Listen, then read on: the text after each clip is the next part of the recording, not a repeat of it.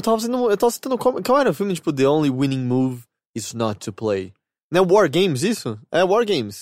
Acho que é. Não é? Que o garoto joga videogame e aí ganha uma guerra, não é isso? Ou Acho- ele, sem- ele começa a comandar armas é, militares porque ele joga videogame muito bem. Não é o mesmo do Ender's Game? É- Essa É, premissa? o Ender's Game veio de- depois do livro, eu acho. Não sei, Ah. mas o Ender's Game é que é mais ou menos, né? Uhum, É que o Ender's Game não é que ele tá jogando um jogo. Ele, não, ele acha, ele tá Ele é, acha exato, que tá é. numa simulação. tempo E aí inteiro. também tem o último patrulheiro das galáxias, não é? Que ele também, ele tem o recorde num fliperama. E aí, por conta do recorde, ele é convocado pra pilotar a nave principal da frota pra lutar contra uma invasão alienígena. Caralho, não lembro desse. Não, é um filme antigo, era bem legal. E era o sonho, né? Você, caralho, você é muito bom no videogame, você levado pro espaço e na nave. E aí ele vai e ele tá lutando com um alienígena e. É um daqueles filmes que, tipo, tem uma ideia inicial, mas claramente não, não havia nem dinheiro, nem ideias pra, Acabar. pra acabar, pra finalizar a batalha. Com... Até porque era uma época que efeitos especiais nem existiam da maneira como existiam agora. Só existia, sei lá, tipo, num Guerra das Estrelas da vida. Que ano isso? Ah, deve ser começo dos anos 80, final dos anos 80. Antes anos ou- 80. Depois antes de Guerra do das Tron? Estrelas ainda. Ou depois do Tron? Ah, talvez concomitante. Porque Tron que foi o, o início meio que da... Computação gráfica. Não, não, é meio, é meio que tipo, olha, existe essa realidade dos videogames e esse negócio tá chamando a atenção. Mas é que eles as pessoas- entram nos videogames, né? É, é, sim, então, mas o, o tema videogame começou a ser explorado a partir dali, né? No e cinema. aí. É que como é um fliperama e é popular, eu imagino que seja anos 80, mas e aí. Tipo, ele tá lutando lá com a nave, matando vários alienígenas, e o alienígena fala assim: ah, só que tem essa arma aqui, é a, é a Lotus, mas não use ela, a não sei que você precise muito. E aí, tipo, eles estão quase morrendo, tá tudo ferrado, e as naves estão cercando, e hora de usar a Lotus. Ele aperta a Lotus, sai um raiozão e puf, mata todas as naves em volta. Por que, que não É, tem essa exato. primeira? Se a gente conseguiu desenvolver a Lotus, tá ligado? Eu acho que essa guerra tava meio ganha, na real. Que- por que, que, por que que eu tô aqui, né? Exato. É só ter um babaca pra apertar, apertar esse botão. só. Mas o filme era legal. O filme era Ah. da hora. Tron, sabe- Tron não é legal, né? Tron é muito legal, mas... Nem o ele- novo. Mas ele, ele Eu gosto um- do novo. Mas ele Sério? tem um É status... ruim, mas eu gosto. Mas ele tem um status cult, né? Isso que eu acho curioso. É, exato. Eu acho que o visual dele, com aquela coisa meio luz negra. Ele e- criou uma coisa muito própria, né? Uma A est- estética muito É, própria. ele criou o Daft Punk. É, também. Ah, a gente Daft Punk não tem nada a ver com Não, não, não. Tron. A Mas é de boa. dupla viu Tron e É? se- começou a fazer música porque eles É? viram. É, É, Sério? ele- Sim. Sim, não é Mas, zoeira. mas esteticamente eu não acho que eles são Não, sejam tudo bem, parecidos. esteticamente não, mas foi aquilo que inspirou eles a começarem a fazer música. Por isso que eles estavam loucos pra eles estarem no novo. Porque Aham. foi o Sim, filme é, que inspirou eles, que eles. eles fizeram a trilha sonora. Inclusive vai ter... te- ou Não, já foi tem- cancelado o, o terceiro filme. Não, não, não. Vai ter um, um documentário, ou já teve um documentário sobre a carreira do Daft Ah. Punk. Não, não é, o, não é o, o, o- a, a, a ficção. O filme autobiográfico deles, É. que é o... É um documentário, não é? Nossa, ninguém viu esse filme ainda. A gente tem que comentar no podcast em algum momento. Mas saiu É, já então? Já, já saiu do ano passado. Esqueci Caralho, o- ah, Eu esqueci o nome agora, mas é, parece legal esse filme. Deft Living. Não, não. é, e é tipo, é bem, sei lá, um drama francês, sabe? É bem legal, parece legal. ah, É, é, é, um dos personagens chama Homem de Santo Cristo, né? Então, tipo, porra, foda-se. E o pai dele sabe que mora no Brasil, né? É um, tio, um tiozão que Ah, mora eles no meio do tempo mato. inteiro e aqui, né? Eles não têm- Sim, assim, é, Mas tipo, nas eu, eu, eu concordo né? com você, tipo, o primeiro, ele é um filme lerdo, ele é meio chato, mas ele, ele é bem único, né? Ele é bem. Ele é... Você olha pra aquilo e você fala, ah, isso aqui é Tron, com certeza. Sim, é, e aí o Legacy, eu né? concordo, ele é ruim, mas eu gosto muito daquele filme. Eu gosto muito da trilha sonora, caralho. Também, a trilha sonora. Sabe que eu não sou muito fã? Eu adoro o Daft Punk, mas eu não gostei tanto da trilha. Não tem nada que me marca ali. Funcionou no filme, mas fora do filme Ah, eu, eu, a- chato. eu gosto muito da Son of Flynn, me marcou. A. Enfim, esse é o Bilheteria. Em Flynn. A, a gente, a gente realmente. É raro isso acontecer, no qual a gente discute o, o, o tema do podcast na abertura do podcast, Antes né? Porque normalmente a podcast. gente fala de games no bilheteria e de filmes no Mothership. Ah, é? Isso acontece? Sério? Puta, bastante. Ah, Com uma certa frequência. Tanto que a gente tem que falar, esse não é o podcast pra isso. Mas esse é, bilheteria. Hã? Agora é a hora que a gente se apresenta também. Exato, eu sou o Caio Teixeira, estou aqui com. Henrique, seu pai meio mor Mudei a ordem. moribundo, mas eu estou aqui. Moribundo? Também moribundo. Você fez merda ontem, não fez? Não. É, Heitor de Paula. Heitor de Paula, tudo bem com vocês? Tudo bem, eu não Tudo fiz bem. merda ontem, eu tô ótimo. Eu não fez fiz na merda, mas eu vivi. É, todo mundo, Todo né? mundo fez na quinta. Quinta-feira. Menos Nossa, o não, Rick, quinta-feira foi, foi quando começou. A, tipo, a, a- Porque eu não parei, você sabe, né? Caralho, então eu parei na sexta. eu tô, Sexta eu tô meio, eu tô ir, meio fui. rouco, assim, e tô um pouco moribundo. Eu tô, tipo, pensando duas O que vezes tá em tudo que eu tô acontecendo com a falando. gente? O que tá acontecendo com a A gente? gente tem Ah, 30 final de anos de idade, né? é isso que tá acontecendo com a gente. Não, mas eu digo, a gente tava tão mais saudável. Ah, sim, é, não, aconteceu uma coisa. No último mês e meio, eu tô, tipo, todo fim de semana eu tô fazendo Eu alguma também. coisa em exagero. Acho que é bom, né? Eu, eu, eu acho que a vida é feita de exageros controlados. Então, do tipo, se é pra fazer nada, eu vou fazer nada mesmo. Vai Se ser eu um tô- nada exato. perfeito. Se eu agora eu tô fazendo coisas, eu vou fazer coisas até que eu não tenha mais vontade de fazê-las, entende? Eu não acredito Aham. em fazer tudo comedidamente e de boinha. Aham. Eu acho que, eu acho que se, se, se for pra exagerar, cara, Exagera. Ah, não, não, não. Então, você vai matar não, muita diz gente. o cara que tá, não- não, não para de sair desde Não, não, não, não, mas é porque eu tive um festival de música eletrônica, eu fui nesse festival, então eu tive que aproveitar o máximo possível. Eu usei todas as drogas do mundo, mentira. Ué, é a mesma coisa. eu não É, faço É, isso. é, é, Exato. é tipo, eu vou pra um festival de música não só pra escutar música. Eu, Eu tô- vou exato. usar todas as drogas possíveis, Eu tô obviamente. agora num festival de música chamado Vida e eu vou aproveitar esse negócio aqui o máximo possível. Caralho, sabe o que isso me fez lembrar? Uma música, um techno muito antigo e nojento, que era... Tinha é, no top 10 da Jovem Pan? Talvez, eu não tenho certeza. Mas ela começava assim, talvez você lembre, Rick. Se você lembrar, eu vou ficar muito feliz. On the first day, God created the light. Eu sei qual que é. Lembra? Como que era o resto? Você botou aí isso vai- pra tocar pra mim outro dia. Exato. né? E aí vai até É, o... Fica uma coisa bem farofa, não é? Exato, porque daí fica no... On the seventh day, God asked, Why are you so quiet? And people started to dance. É muito ruim, é muito ruim. É muito é, aquele, farofão. é, é aquele techno nojento dos anos 90. né? É, é muito ruim. Eu, eu é. queria saber quem fez isso. Deve ser o mesmo pessoal do Daru de Sandstorm. Pô, pode ser. Você não gostava dessas músicas naquela época? ah, é, é Eu vou meio- dizer que é o meio Teixeira botou isso pra tocar também no É mesmo meio, meio, dia. lá, sim. eu, não, eu não sei nem classificar isso, eu não ouço esse Não, tipo é de dance. música. Não, é que dance sabe que existe. Pode, posso chamar de poperô? Poperô! Sim! Eu gosto muito de Poperô. É legal que Poperô basicamente surgiu tipo de uma variação de Pump It Up, The Não, Jam, é, sim, né? É, não, sim, não é sim, variação, as pessoas não entendiam, né? Aham. Pumper up, ah, os, Ah, é, poperô, é, os poperô. pope É, o Poperô, mas é tipo, é super é, depreciativo, né? Tipo, Ah, como assim? Eu as adoro pessoas quando fala falam Poperô. Poperô reduzindo isso a tipo, a música eletrônica como um todo, a Poperô. É um negócio. Poperô. É muito ofensivo, É, quase. mas eu, eu achava pior. Meu, eu foi achava sério. pior. Não, Não, mas assim, eu, eu entendo o que quer dizer, mas não tem uma coisa muito genuína que a gente, como população, ah, é o poperô. É, tipo, da Mas mesma maneira que tempo- meu avô, ele falava, ah, eu, eu gosto muito de ver Farvest. Farvest. Farvest. Veste. Mas só que tinha uma galera que realmente era. O intuito era, era fazer a depreciação da música, que era o putz putz. Putz Putz também é. Putz é. putz, sim. Agora, Poperô, eu acho que existe um certo carinho. É, sim, sim. Mas, mas é, é engraçado. Tipo, é justamente, tipo, as pessoas não sabem classificar isso e a, prim- a primeira coisa, a única, tipo, a, a- a característica principal, que é justamente a batida, que é o que determina o gênero da música eletrônica, vira o nome que as pessoas dão, né? Tipo, é o putz putz, é o poperô. É o, Oh, e essa música é tão boa. que- é engraçado o, que- o Pump It Up? Sim. Não, ela é maravilhosa. É tipo, demais. é, é tipo um house fodão Aham, dos anos aham. 90. E ela, ela é assim. bem mais lenta, né, do que o que você a- atribui depois ao poperô, sabe? É, é um house, né? Uhum. Ela não é um. É, não, é porque eu lembro quando, quando eu entendi, meu irmão mais velho explicou pra mim, tipo, o que, que era poperô. Porque eu também não, eu não ia pra balada e tal. Uhum. Eu só fui, tipo, bem depois de mais velho e eu não ia pra balada que tocava música Uh, eletrônica Você perdeu a- a- as É, matinês do exato, Atlanta. é. Eu, tipo, o máximo que eu vi foi quando eu fiz a formatura do. Sei lá se era do colegial ou do, do Aham. ginásio. E aí, tipo, por algum motivo as baladas tocavam um, um negócio que tinha sampling de Mortal Kombat. Baraca, é, tipo, e aí ele falava, tipo, Ah, não, Johnny não, não. Cage. É, mas essa música que, que Não, tem, mas- inclusive, no mas- soundtrack do Mortal Kombat. Ah, é? Não, que essa, eu essa tenho música esse... é do soundtrack Exato. do Mortal Kombat. Ah, é. Mas é que ela tem bem o, o estilo o estilo do... Que as pessoas chamavam mesmo, tipo, de, de dance, sabe? Tipo, Aham. aquela coisa jovem. Gala! É, então, mas ela tem, ela tem bem o estilo, tipo, do, do, do House anos 90 e é Ah, total tá. lá, Então, sabe? tipo, é, é, É, é, o, essa- é o House popular dos anos 90, Entendi. tipo, meio farofinha também. E- Também É, conhecido, tipo, sabe como? Poperô. Sim. Poperô é. Então aí, justamente, meu irmão me explicou, não, Pumper Up, aí virou Pumperô. E aí eu lembro que quando eu fui ouvir a, a Pumper Up, é tipo, uau, isso é bem mais tranquilo e, e- e lento, na verdade, do que as coisas que eu tava... Tuts, tuts, tuts, Então, mas aí, o- isso, esse daí que você tava ouvindo era techno, provavelmente. E o techno é mais acelerado. E Uhum. tem, tipo, hard techno, que, que é ainda mais acelerado. O house é bem mais de boinha, assim, Uhum. sabe? Tipo, ele é um. Ele é, tem uma velo, Eu não sei qual que é a velocidade. Você sabe, Matheus? Qual é? 130 BPM. Caralho, existe, existe um, um threshold. 140 já não é mais house, é isso? É, eu acho que já vai, já vai pra techno, sabe? É, é basicamente, tipo, a batida e o tempo que determina, tipo, qual é o gênero da música, Uhum. sabe? Ah, o que faz sentido, sabe? Do tipo, ó, tem 40 minutos, é média-metragem, não é curta-metragem. Uhum. Mesma coisa. Ah, Mas, é, mas, é, mas é muito mais. É música, né? Música não, não parece que, tipo, vai, vai travar em 130 e é isso aí, saca? É porque, tipo, eu, eu não entendi exatamente pra onde É, ele quis agora, agora que eu falei É. alto, o argumento. Mas eu, eu, eu, fiquei, eu fiquei muito fascinado com uma coisa nesse final de semana, né? Que eu, tipo, fui nesse festival chamado Marisco Festival, Hum. que... Que? Chama Marisco Festival. É porque, na verdade, tem, é de um selo chamado Maré Music. Uhum. É, é um empresário aqui do Brasil, mas ele tem, tipo... Ele tá nessa cena de música também.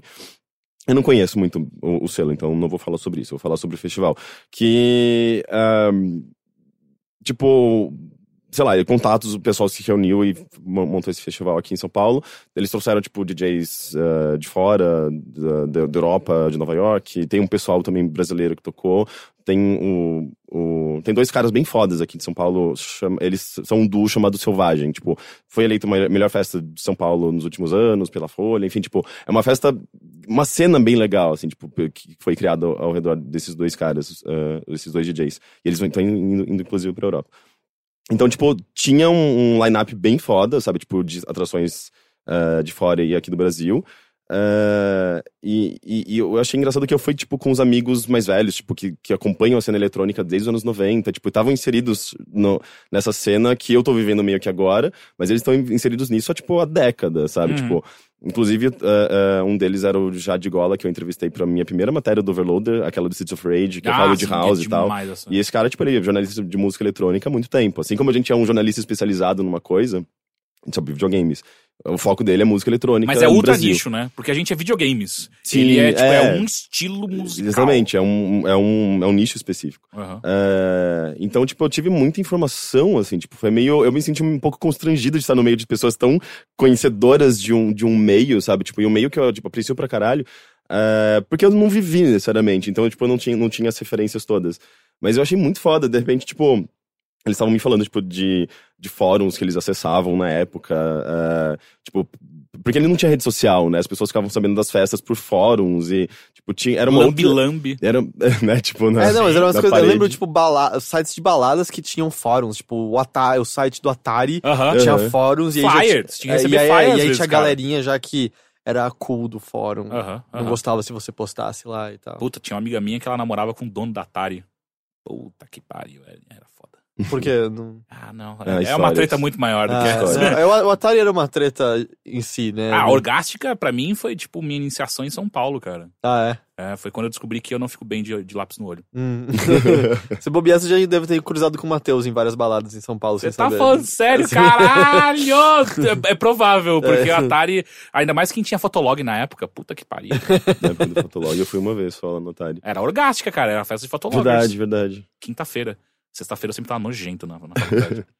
Então, mas o que, eu, o que eu achei muito foda é que eu fui esperando, sei lá, house e techno contemporâneo, mas o que teve, assim, tipo, esse festival foi 80% disco, sabe? 80% 70, sabe, anos 70. Tipo, disco tá rolando clássico, essa onda, disco né? clássico. Tá rolando essa onda de E- voltar pra disco, né? Sim, assim, eu acho que na verdade sempre teve presente, mas ah, eu não sei exatamente por quê, assim, eu, eu- foi uma coisa que na verdade eu devia até ter pergun- perguntado pra pra eles e pra esses meus amigos que, que acompanham bastante se no passado também tinha um pouco desse revival, ou se agora se é uma coisa ah, ah, de agora, sabe? Tipo, da mesma maneira que o álbum do Daft Punk. É isso que eu ia foi- falar, o É, Get não, Lucky é- ajudou muito É que nisso, tipo, né? aí que tá. O É, que- não, mas o que é É interessante. Random Access Memory, o álbum. É que- Quem que é? Peraí. É que você eu falou não- Get Lucky. Get Lucky é só uma música. Ah, é verdade, é verdade. Mas o álbum é verdade. todo É, faz é, não, escrevendo é- single, é na bem verdade. disco. É, o Ram. É. Sim, então, mas o lance é. Disco é a origem da música eletrônica que a- gente tem hoje, sabe? A origem do house, do techno. é, tá tudo lá, sabe? E é meio que. Parece que é uma celebração das raízes, sabe? É, e é interessante porque, tipo. No passado, quando eu não, eu não conhecia mais muito profundamente, pra mim eram coisas completamente diferentes. Eu não conseguia é, entender, tipo. A evolução, né? De disco É, a pra- evolução e, e a- as- a- não conseguia comparar uma coisa com a outra. Isso aqui é totalmente eletrônico.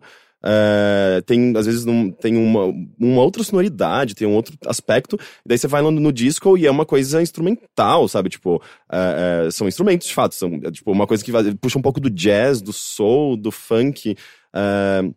e, e- e é é música negra, sabe? Uhum. E, e eu ficava meio tipo, qual é a relação entre essas duas coisas? Só que na verdade é o início da música dançante, sabe? O disco. Tecno é quando você pega música negra e bota brancos tocando. É isso. Não, é você bota um monte de computador e umas pessoas muito chapadas de êxtase. É, mas é tipo, é o começo da música dançante mesmo, sabe? É tipo uma coisa calorosa. Tipo, antes disso as pessoas dançavam rock, mas tipo, era, era um- é um outro, uma outra pegada, sabe? Tipo, Antes as pessoas dançavam de verdade, agora elas se mexem, né? Não, elas deixam. É, é como cada um, tipo, a- bem. incorpora de uma maneira a, a música e, e entra no ritmo de uma maneira, sabe? Mas é. Mas é interessante, assim, tipo, eu fiquei, às vezes eu, chegou um momento que eu fiquei um pouco de saco, saco cheio de, de disco, eu ficava, meu, toca um house, pelo amor de Deus, toca um técnico, tipo... Toca, toca Raul! to- toca um mambo, você lembra, você lembra de... Ah, putz, tem um vídeo muito Mambo bom. Number 5? Não, tem um vídeo muito bom da Heleninha, eh, era do Vale Tudo, aquela novela da sim, Globo. sim, sim. Tem um vídeo da Las Bibas from Vizcaya, É incrível. é maravilhoso. Puta que ela, ela pariu. dublando a Heleninha na Aham, balada. aham. Toca o mambo, DJ! E ela, tipo, ah, esse Baigon tá on, Baigon não bateu, não sei o quê. Cara, é, é muito bom. Bibas É- from Vizcaya é, é- muito bom. Sim, e você viu que tem uma série nova muito boa do, da- de que eles estão fazendo, tipo, Sério? é ela, na verdade, é só um- uma, uma drag que faz. É, é, eles pegaram a Maju Summer. A Maju Summer não. Mas Eu justo. gosto que ele ri das próprias piadas e É que não. a- a- olhando pra a- é do que. Maju Summer é o nome da personagem que, que ela deu pra, pra Maju do, do Jornal Nacional, que apresenta o Ah, tempo. tá. É, e daí é, é sempre ela falando, tipo, da previsão, sei lá, tipo, da.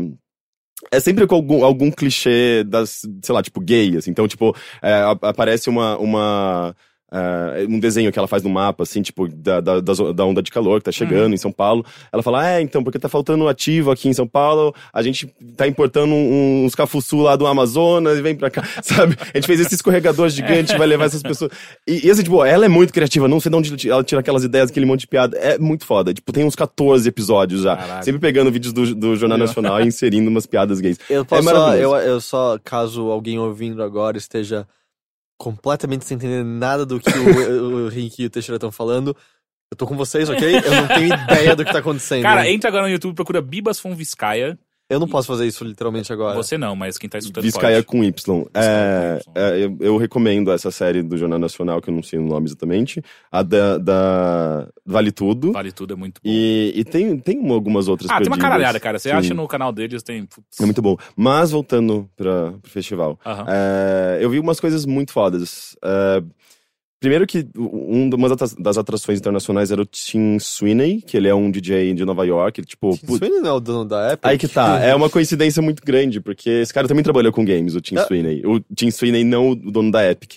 É, ele trabalhou na Rockstar durante um tempo, ele era o cara que fazia as curadorias musicais da Rockstar, ele fez, tipo, trabalhou em uns três Grand Theft Autos.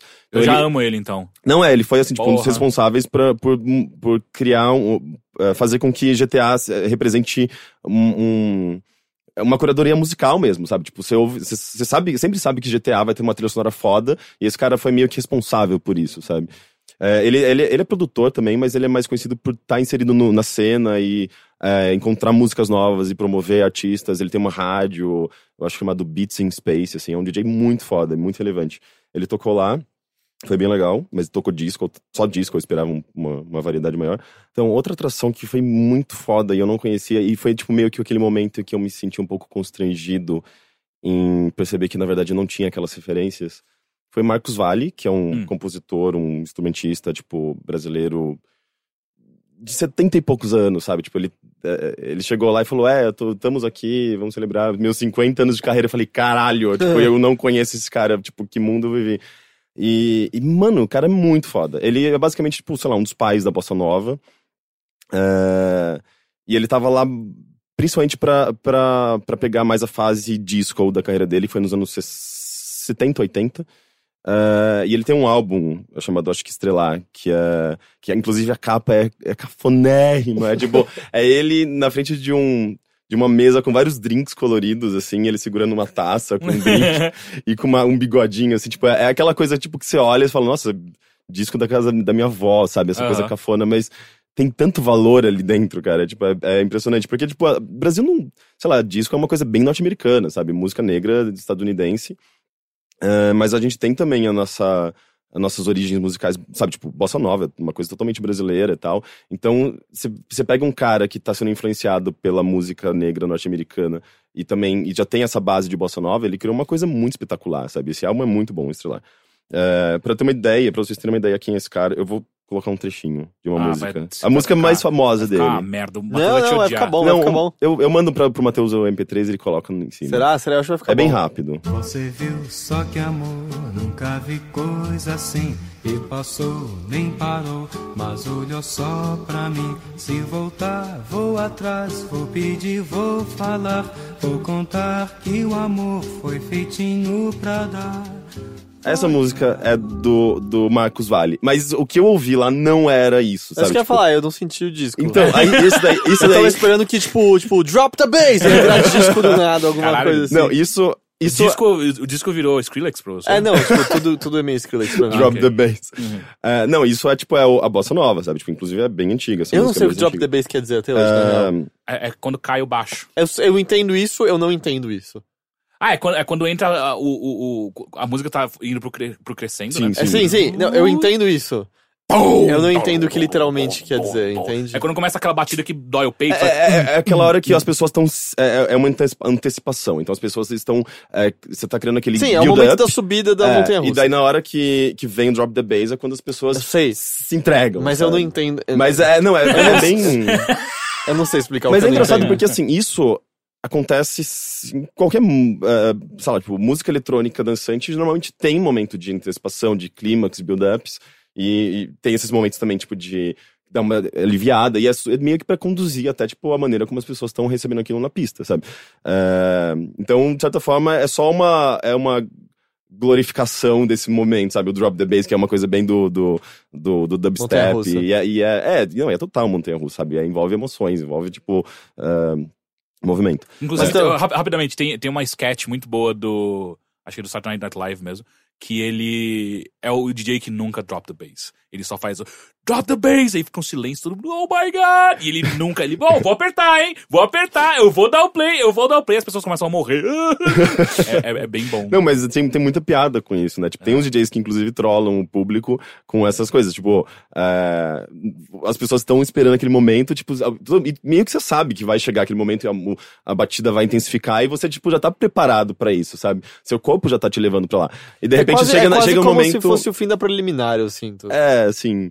Ou, quase como se fosse gozada mesmo, sabe? Mas é porque você continua bem ativo depois, entende? sim. Eu acho que é tipo, o- a Mas- subida é preliminar e depois é quando começa o, O a, prelimi- a- a É, penetração. talvez. Mas, mas o que é engraçado é que daí, tipo, chega no momento, eles vão lá e colocam, sei lá, Tears for Fears, sabe? Ah, ô, peraí, eu ia É, ficar maluco. É, você vê- Como assim, Você cara? sente, tipo, a- a- as pessoas decepcionadíssimas. Quê? E, Não, tipo, quê? começam. As pessoas. Ah, aquele ar Pô, coletivo, as sério, pessoas sério, saindo no se chão. Faz um, um drop the, um, um, um- um build-up de tipo. Welcome to your. Cara, eu ia ficar pulando que maluco. Ah, sim, sim, sim! Se Tears for Fears te decepciona, você tem que rever sua vida. Exato. Sabe o que eu acho que eu faria agora? Não, Eu mas pensei, não no momento fazer o build-up da- descontextualizado. Hello, darkness.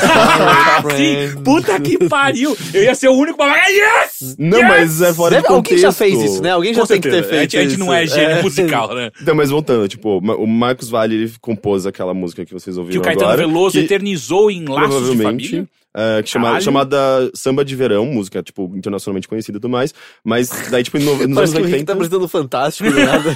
Mas daí nos anos 80 ele fez isso, que isso é disco. Tipo, é. Mais é- uma é inserção o- pra foder é, o Matheus, vamos lá. Exatamente, eu vou passar tudo pra ele.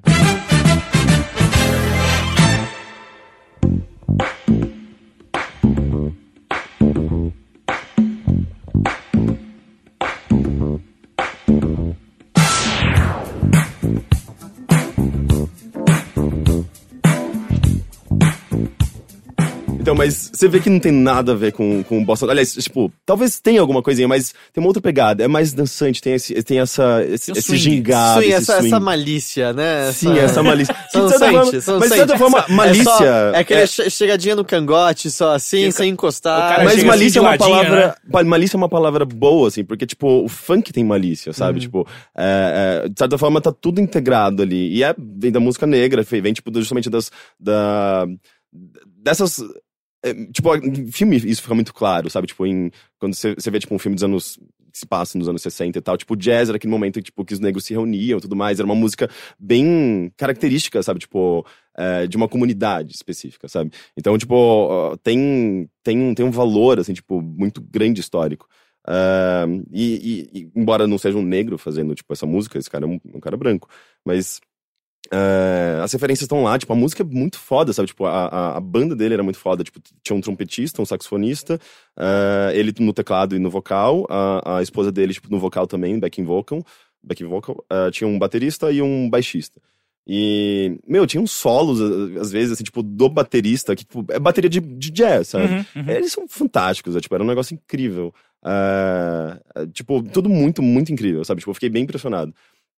E, e- e- e justamente por não, não ter essa, essa base, sabe? Tipo, saber que tudo aquilo era, foi tão importante pra, pra música eletrônica que a gente tem hoje. ah, não saber daquilo na, na hora, eu fiquei meio tipo, caralho, o que eu tô fazendo aqui, sabe? Tipo, eu tô me sentindo um intruso, sabe? Embora eu seja muito fã de música eletrônica. Então foi, foi engraçado, assim, tipo, foi meio que eu preciso pesquisar esses caras, eu preciso ouvir isso, sabe?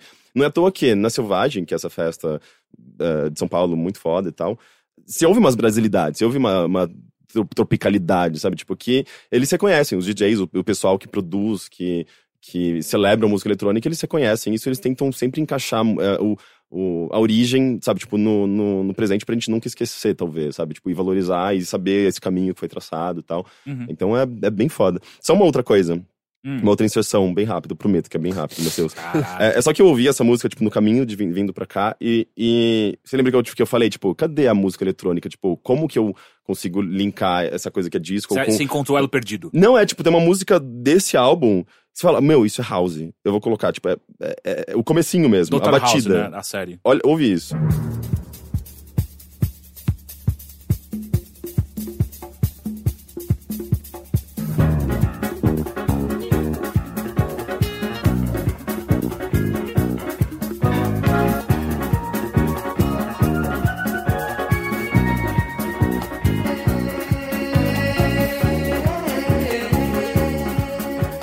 Meu, é, é- é house, sabe? Tipo, a, batida tá lá, sabe? Tipo, é. O DNA é o mesmo. Então eu acho impressionante. A gente só mudou a plataforma. Tipo, é- é- a gente usa sintetizadores computadores e tudo mais. Mas a, a- a- a- as linhas, a dinâmica, assim, é meio que a mesma, sabe? É, é, é muito interessante, sabe? Tipo, eu, eu queria. Eu tô muito numa, numa vibe de querer estudar mais música. Matheus, oi, Matheus. então, não sei, eu- foi, foi, foi legal esse festival, até pra abrir um pouco minha mente, sabe? Tipo, foi bem É, legal. eu já. Eu Isso já não foram as drogas, não? Também. Não, cara, pior que eu não uso mais droga, cara. Tipo, eu. Ué, caralho, você acabou de falar que você tinha usado todas Ah, as não, drogas. ele não, fez eu- de piada. foi uma piada. Assim como eu fiz de piada também. Foi uma piada. Só Eu- você achou que era Não, é literal. assim, tipo, eu, Tá. as drogas que eu consumi, álcool e cigarro. Sempre, tipo, e são drogas. das piores, são as, né? as piores, das piores. as piores drogas, a gente pode dizer assim. Tipo, e, e sem falar do. Sei lá, eu comi cafeína agora também. É, mas.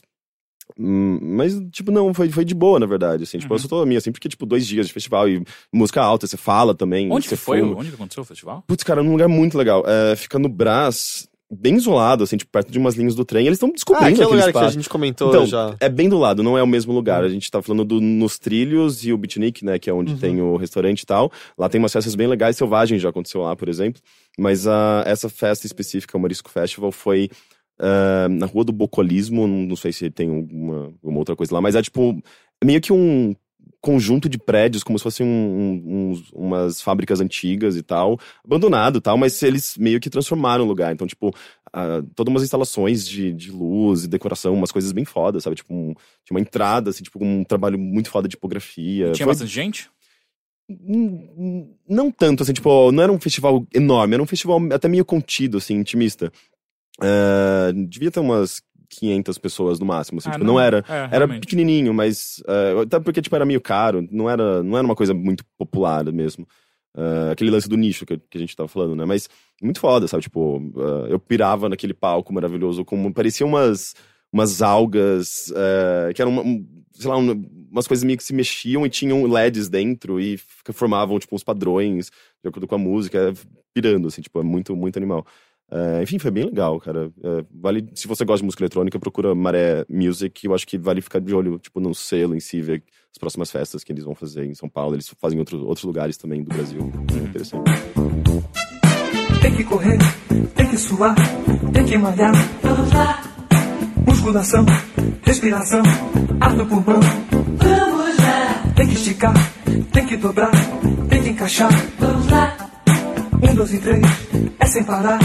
Mais uma vez, Verão chegando, quem não se endireitar, não tem lugar ao sol. domingo é dia. De um tititi a mais e de bumbum pra trás. Verão chegando. Cara, eu queria falar rapidamente do álbum novo da Anoni. An Anoni, é, ou Anoni, eu não sei, tipo, como se pronuncia. Eu devia ter visto uma entrevista, tipo, no YouTube. Sempre quando tem essa dúvida de pronunciar, eu vejo como as pessoas falam no YouTube. É, que e é, aí alguém que é tipo você, que também não sabe, não procurou no YouTube, ele falou no YouTube e todo mundo agora vai falar igual a ele. é, eu vou, tipo, eu vou começar uma, um, um- Um uma linha de erros Uhum, agora, um uhum. ciclo de erros. Mas é basicamente, é, Anony é o, é o nome do, como eu posso dizer? É, do Ah, Anthony and É, the tá, Johnson. você me falou, é o Anthony and the Johnson. O Ele- Anthony, do Anthony and the Johnson, Johnsons. se descobriu. É, é, É, ele assum- assumiu, ou, tipo, ele, ele transicionou. é, ele é um- Ele agora é uma, uma mulher, mulher. trans- transexual, e chamada ele- Anony. É. é, pelo menos não sei se é o nome, é o nome de, de, de documento dela, mas é o projeto musical dela, Aham. chamada Anony. E. Que foi uma coisa que a gente. O Rick tava me contando e é uma coisa muito curiosa de conhecer, tipo, eu gosto muito do Anthony and the Uhum. Johnsons. E conhecer tanto ele antes é, é muito. É difícil conseguir falar sem cometer algum deslize no processo, sabe? Sim, é, então, porque no, em inglês, os jornalistas estão se referindo, tipo, Anony, former known as Anthony, sabe? Do Uhum. Anthony and Aí eu the até Johnson. achei que podia chamar Anthony and the Janes. Mas não. Então, é, mas ele tem, é, ela tá com esse projeto solo, que é meio que isso que é engraçado, as pessoas estão considerando como o álbum de debut dela, sabe? Aham. Tipo, o álbum de, de estreia. E é muito, muito interessante isso, porque o Anthony já tinha uma carreira. Uhum. É, e agora. Mas era uma carreira de música parecida ou ela, Ela, mudou, ela mudou bastante. É, ela ainda tem aquele vocal que é maravilhoso. É isso que eu achei que é interessante, que falou que não. Ela não, não fez nada pra alterar a voz de maneira Sim, nenhuma, porque a é- voz do. é Essa, ó, que ficou difícil. Do a Anthony. voz que eu conhecia época. como do Anthony, agora da Anthony, é, é muito característica. É uma voz muito bonita. É Acho muito talvez. bonito. é, tem- qual é o álbum? É Medula da Bjork, que tem algumas músicas que eles cantam sim, juntos. Sim, é, sabe? ela já fez bastante Eu, parceria eu com a Bjork. Então, álbum, pra mim é É uma, eu acho que as únicas dois duetos do álbum é com, com Anthony. Ah, caralho. Tem É- umas duas músicas com a Bjork com o Anthony, com a Anony agora. Ah, tá. É. E, tipo, era uma voz. É, é muito diferente do padrão, mas uma voz muito bonita. E E ela, acho- ela, ela tem uma característica interessante que ela faz um vibrato com a voz em alguns momentos. É, é uma voz lindíssima. E, e esse álbum foi produzido pelo One Tricks Point Never, que eu comentei no ano passado, que eu gosto muito do Guardian of the Elite, que é um álbum Só dele. desculpa, não é, uma das músicas é Burning Flame of Desire, Dull Flame of Sim, Desire, algo do assim, Flame né? of Desire. É Que é maravilhosa. muito boa essa essa música. É muito, boa. bonita. Só, tipo, fal- falando pra. Caso alguém queira procurar uma música específica, esse é um dueto com a Bjork, que Sim, é, é muito bom. É lindo. Ah, e esse álbum novo tem- essa parceria com o OPN, tipo, também aqui conhe- conhecido como a, a, a- a One Tricks Point Never, e o Hudson Mohawk, que é, é, é um cara meio tipo de música. É, é um eletrônico meio, meio de- balada, assim, tipo, meio que pra você esfregar o cu no, no asfalto. Eu adoro, esse termo. É tipo, é, é um- uma coisa bem dançante, assim, tipo, e meio, meio RB, é, é bem legal. Então você ficou, eu fiquei meio tipo, nossa, como assim? Que, eles vão fazer, né, com essa parceria? Porque, tipo, o OPN, o One Tricks But Never, ele é super cabeçudo, o outro é super dançante e ela é uma coisa mais introspectiva, sabe? E o que surgiu é um álbum de protesto, sabe? Tipo, a- com, as, com as letras da, da Enemy, o vocal dela e a direção toda dela. É, é um álbum extremamente contemporâneo que músicas sobre monitoramento, sobre vazamento de informações, sobre espionagem, sobre é, bombardeamento por drones, é, coisas, sabe, tipo, extremamente atuais, sabe? Você ouve aquilo, você fica. Você percebe que é é meio que aqueles, aqueles álbuns para chamar atenção para causas é, ambientais, sociais, políticas. E é meio que aquele wake-up call, sabe? Uhum. É, e, e tem sido elo- elo- elogiadíssimo esse álbum. E é um álbum, é legal porque ele, ela, consegue, ela consegue tornar acessível esse tipo de, de, de discussão e, e sensível, acessível e sensível. Tipo, você se- é, é, meio que parece que você quer tomar uma, alguma atitude a partir da, da emoção que a música te transmitiu, sabe? Porque elas são maravilhosas. Ah, e é legal que ao mesmo tempo você, ela tem essa acessi- acessibilidade pop. Algumas músicas são é, tem uma estrutura mais pop, tem uma base eletrônica dançante, é, outras não tanto, mas é, a primeira vez você fala, porra, que música boa, sabe? Tipo, você, você vai querer dançar um pouco, você vai querer mexer, você, tipo, tem emoção ali, é, e de repente você começa a prestar atenção na letra e, tipo, você percebe que é devastador, assim, é, é, tipo, é de, é de se arrepiar. Em alguns momentos eu, tipo, ouvia algumas músicas mais de uma vez, é, e tem momentos ali que eu fico, tipo, olhos marejados, sabe? Tipo, pelo- sabendo que eu, eu já ouvi aquilo várias vezes, sabe? Tipo, a, a música continua sendo sensível. É impressionante, sabe? É, Qual o nome, o do álbum é Anoni? chama Hopelessness. Ah, Hopelessness, é, você chegou a comentar. É, eu comentei com você. Ah, não sei se tipo, a gente pode colocar uma música aqui ou no final, mas enfim, tipo, ouçam esse álbum. Ele é incrível, assim, é um dos melhores álbuns desse ano. Embora a gente no ano não, não, esteja, não esteja terminando, mas ele certamente vai, tá, vai figurar nas listas, sabe? Tipo, melhores Ou álbuns. do vai que é um ano tão foda que ele não entra. Eu acho que ele entra num, tipo, melhores álbuns da década, sabe? Tipo, ele, Mas ele tem um... vai que os meses que faltam pra esse ano acabar Ah, são tão destroem o fo- resto é, da década. Exato. Vai que você não dá, não dá pra saber. É, eu, eu, eu- ela, eu não sei, tipo, eles chegaram num, num, num ponto, assim, tipo... ah, é uma parceria muito foda, um, tra- um trabalho coletivo incrível e é super relevante, sabe? Só por curiosidade, assim como eu, você acabou não conseguindo ouvir o álbum do Radiohead, né? É, não. Eu também não. Eu também não. Eu Ah. comecei sempre a ouvir outras coisas, pesquisar outras coisas, acabei não Mas dá- eu, eu consigo afirmar tranquilamente que Daydreaming é incrível. É, é maravilhoso, Meu né? Deus do céu. É bem foda. Ah, enfim, foi isso. It's only four degrees, it's only four degrees. It's only four degrees, it's only four degrees. It's only four degrees, it's only four degrees. It's only four degrees, it's only four degrees.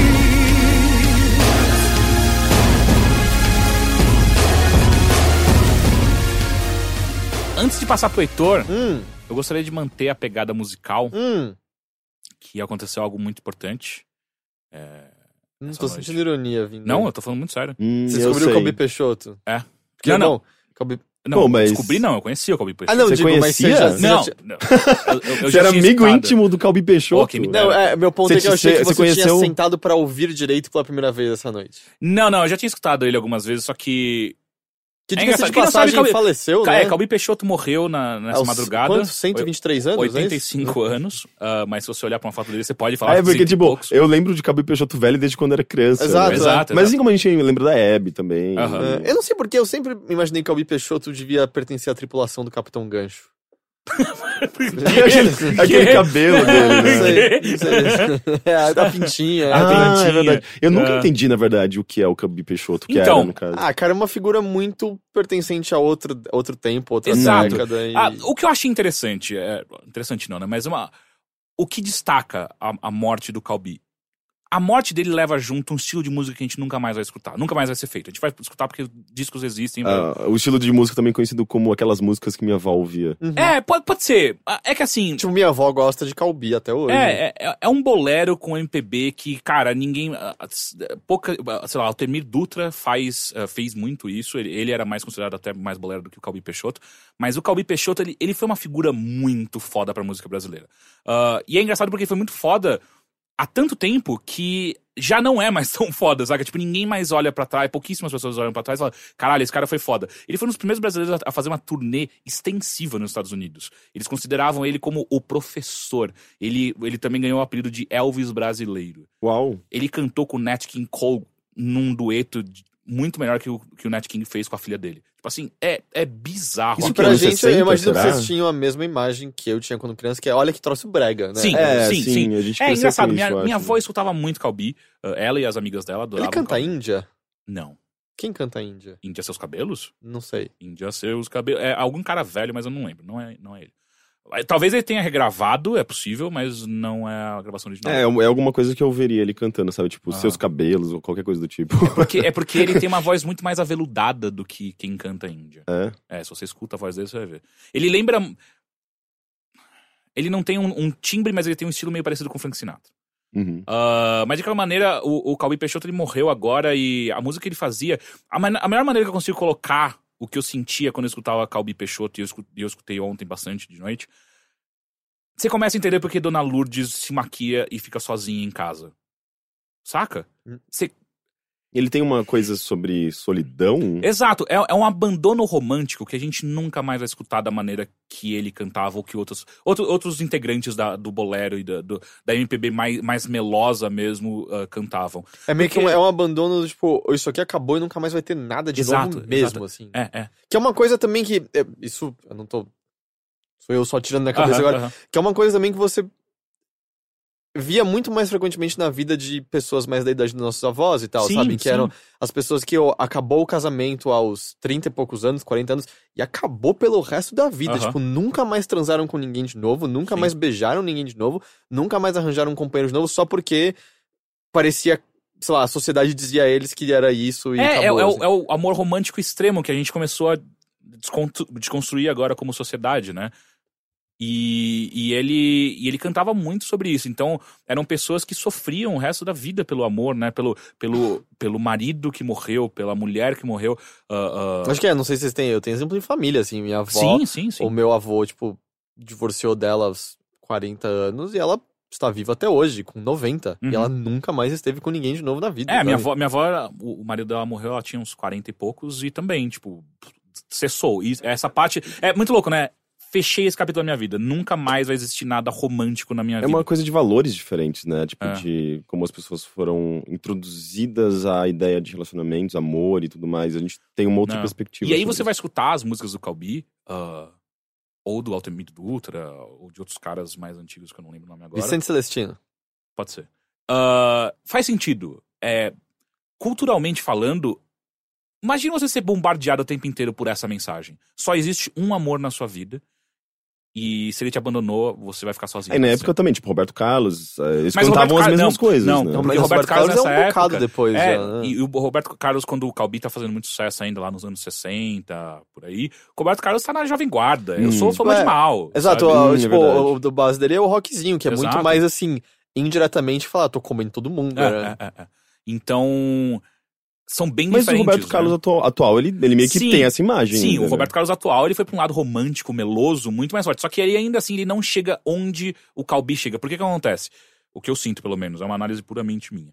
Ah, o Roberto Carlos, ele canta sobre o amor, como um todo.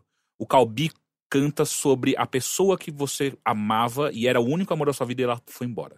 E normalmente todas a, a maior parte das letras dele é sobre isso. Essa pessoa foi embora, ou ela morreu, ou ela te traiu, ou você teve que ir embora. É sempre sobre uma perda romântica muito intensa. E cara, o tempo inteiro é, meu Deus, alguém vai abraçar essa pessoa. Que é uma coisa bem Porra. literária mesmo, assim, Exato. sabe? Tipo, aquelas grandes novelas que se baseiam só em torno de É. um encontro. E aí eu fui descobrir que o Calbi, nos últimos anos, ele tem vivido com uma fã barra empresária dele. E ela que cuidava dele o tempo inteiro. Quem é de São Paulo teve chance, e eu tive a chance e não fui, é simplesmente escroto. Ele, durante alguns anos, ele tocou no Bar Brahma, que é um bar extremamente. É, é, é, No centro, né? é, no centro É de São Paulo. de casa, do lado, do de lado casa. da sua Eu casa. nunca- Tava- Eu nunca fui porque eu sempre falei, nossa, não é pra mim. É, eu também sempre senti isso. É Mas meio, eu tava, tipo, famílias e idosos, sábado. e É. futebol, e samba, tipo, é tudo que eu não gosto. É, eu já, eu já- tomei umas cervejas lá, mas foi no meio da tarde não tinha nenhum show rolando. Mas era, era lá que ele se apresentava agora, sabe? E é, era ele, se não me engano, a Do- a Dona Irã Barbosa também tocava com ele bastante. Ah, então, é muito interessante como o que ele cantava, no final, foi meio que ele viveu também, né? Porque ele foi meio que abandonado pela família. Ele vivia com a, com a empresária barra Então, fã mas aí que tá, eu, eu sempre tive essa dúvida. Ele era gay? gay. Então, Ele eu era, acho tipo- que assumidamente nunca foi. Esse é, esse é um lance engraçado. Tem um, tem um livro chamado Air Guitar. Eu esqueci Uhum. agora o nome do autor, mas ele é um cara que escreveu pra Rolling Stone americana. E ele tem um texto que ele fala sobre o Liberati, que eu acho que encaixa muito com o Calbi, até porque é um cara mais ou menos da mesma Aham, época. aham. Que era. Ele fala sobre é, essa época de gays, claramente gays, mas ainda assim não fora do armário, sabe? Exato. Em que. ah, Por exemplo, as nossas avós amavam Calbi Peixoto. E, cara, eu não tô dizendo que são todas avós, mas é muito comum pegar alguém da geração delas que acha que gay é uma coisa meio que fora da realidade dela Uhum, completamente. Uhum. E aí você pega, como o Teixeira tava falando, o sucesso que foi o Calbi, ou como nos Estados Unidos, o que foi o Liberati, né, Uhum. sabe? E aquele negócio que você olha e fala, tipo, no mínimo uma sexualidade aberta à exploração existe ali, sabe? Ou Sim. existiu ali em algum momento. E é essa coisa, ele justamente descreve essa... Qual a palavra que eu tô procurando? Não uma duplicidade, mas é essa, esse, essa... Essa concessão da sociedade em não questionar demais e aceitar. Exato, exato. E É fingir que. É, exato, e fingir que não tem É. nada ali. E claro que tá completamente no direito do. É tipo, don't ask, don't tell. né? Exato, é, Aham. basicamente. Tá completamente no direito do Calbi falar Claro. o que ele quiser ou não da própria sexualidade. Mas ao assim. mesmo tempo é mas uma havia essa autorrepressão, né? É porque, tipo, você tá, num- tá num contexto no qual você sabe que se você se abrir publicamente, você vai ser julgado, você vai, Sim. por exemplo, provavelmente colocar toda a sua carreira em, em- em risco, ainda mais considerando que seu público é um público antigo, sabe? Tipo, que não tem um valor diferente, não tem as perspectivas compatíveis com a- essa possibilidade dele de sair Uhum. do armário. Então a pessoa carrega isso pro resto da vida, vira o, o estilo de vida dela, mas é, isso, na minha, sei lá, eu não conseguia, eu não conseguiria jamais viver com isso. É meio que como se eu estivesse escondendo minha identidade pra, pra todo mundo e pra mim mesmo, sabe? E quando você parar pra pensar. Morar no armário é, é uma coisa assustadora, eu É. acho, sabe? Tipo, não. É, não é, é- é- é você não sendo legítimo e verdadeiro com você mesmo. É, sabe? e, e numa segunda análise, se você for um pouco mais profundos, você até. Se, se, se for isso mesmo, você entende até um pouco melhor da onde vem o sofrimento das letras dele, saca? Uhum. Porque parece muito. Durante muitas músicas que você escuta ele cantando, é um sofrimento de um amor que ele nunca teve.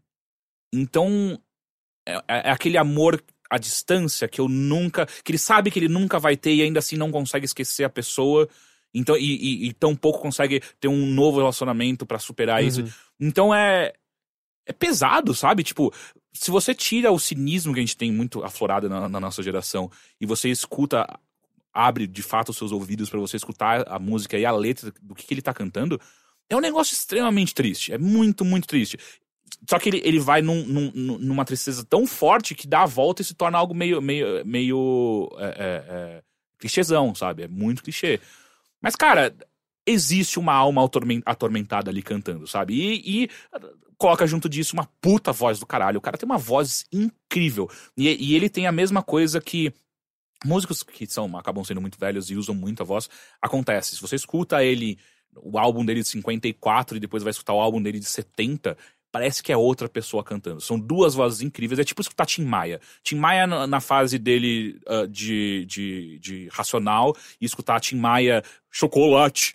Que é quase a mesma coisa, mas enfim. São duas vozes completamente diferentes. Uhum. O Steven Tyler também, se você escuta o Steven Tyler no comecinho do, do Aerosmith e escuta ele depois, é puta que pariu. É, é que o Steven Tyler fudeu a voz dele, né? Mas enfim. É, é- é impressionante, cara, sério. Eu, eu, eu realmente aconselho você, se você tiver um tempinho, assim, tipo, sem, sem entrar na vou ter que curtir essa música, mas tentar entender uma parte da música brasileira que nunca mais vai existir, a gente provavelmente nunca mais vai escutar ninguém fazendo algo parecido com isso, eu acho que é do caralho, sabe? Tipo, é, é muito gostoso você. Você perceber da onde veio muita coisa que a gente escuta hoje em dia, né? Ele cantava Conceição. Cantava Conceição. Ok. Conceição Brigas. Brigas, porra, com, que é com, com Altemir Dutra, é, é, é, é- é o bolero em, em, em sua essência e é uma, coisa, uma das coisas mais bonitas que você vai escutar. Tipo, é, é muito, muito foda, sabe? Eu, eu lembro que tinha alguma música dele que eu. é, Virou uma, uma piada interna muito grande entre eu e um amigo meu quando a gente tinha uns 14 anos. A gente sempre fazia referência, tipo, a, a esse, esse trecho. eh, em contextos específicos que eu não me recordo. eu preciso muito puxar agora, conversar com o Bruno sabe, e saber. E teve Qual o até. trecho? Então aí que tá, eu não Ah, me Ah, lembro você não lembra de nada, ok. Você lembrou só que existia uma piada. É, exatamente. Existia uma piada. É, não é a primeira vez que É, você é faz muito- isso, é tá, uma Rick? característica muito boa minha, né?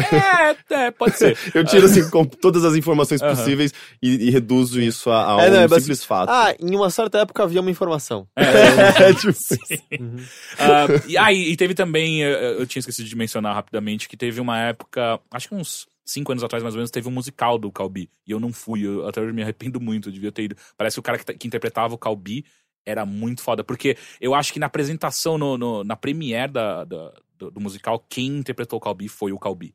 E falando que foi tipo de chorar, sabe? O cara mandou pra caralho. E eu vou até contar rapidamente a história que o Matheus me contou antes da gente entrar, que é. Ou você conta.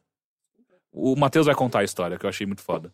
A história é que, assim, eu, eu nem fiquei muito surpreso que eu descobri que o Calbi morreu, porque eu vi um show dele, deve fazer, sei lá, seis anos, cinco anos atrás, na virada cultural. E, cara, ele já tava mal. É, né? Ele tava já zoado, assim. Ele entrou no palco com uma pessoa segurando o braço dele, assim, então ele não Uhum. conseguia andar direito. E ele cantou o show inteiro sentado. Mas a melhor parte foi que ele entrou e ele tava com uma capa preta, assim. Ele tava meio encolhidinho, assim, Uhum. com, os braços apertados e tal. Daí Ele parou no meio do palco, assim, a plateia já tava, mano, Delirando. delirando, grita, calma ah, jogando coisa no palco e tal. E ele ficou paradinho assim, tipo, obrigado, obrigado, obrigado. Daí depois de um minuto parado, ele abriu o braço, caiu a capa preta, ele tava com um terno de lantejola azul. Era um negócio maravilhoso. A galera foi abaixo. E o outro momento que foi sensacional foi Justamente, ele tava cantando alguma música, que era uma música nem muito conhecida dele e tal. Ele é sobre alguma mulher, né? Que tem várias músicas sobre mulher. Ele, e daí, no fim, deu pra ver que ele fica enrolando e tal. Ele fica, e ela é lindinha, e ela é bonitinha, e ela não sei o quê. E ele fica falando vários adjetivos, assim, enrolando. Só que ele fala, mas ela não é que nem a minha Conceição! E daí começa a cantar Conceição. Meu Deus! Foi maravilhoso. Eu ia chorar, cara. Você não tem ideia. Foi sensacional esse show, cara. Caralho. Tipo, apesar, de, apesar de, tipo, não tá andando, a voz tava... A voz perfeita, ele sentadinho assim, meio com puta dificuldade, dava pra ver, assim, ele não tava bem nesse dia mesmo, sabe? E sei lá, era na virada cultural, então era meio de madrugada, no centro, Passou cheio. da hora de dormir já. Passou da hora né? de dormir dele totalmente, sabe? Assim, então, assim, ele tava mal, cara. Mas foi muito foda. Foi um dos melhores shows que eu vi, assim. Cara, essa versão de Conceição eu ia desmaiar. Conceição, bicho. Não, foi, a galera foi abaixo, era assim. Era inacreditável. Inacreditável. Mas pode ter sido legal.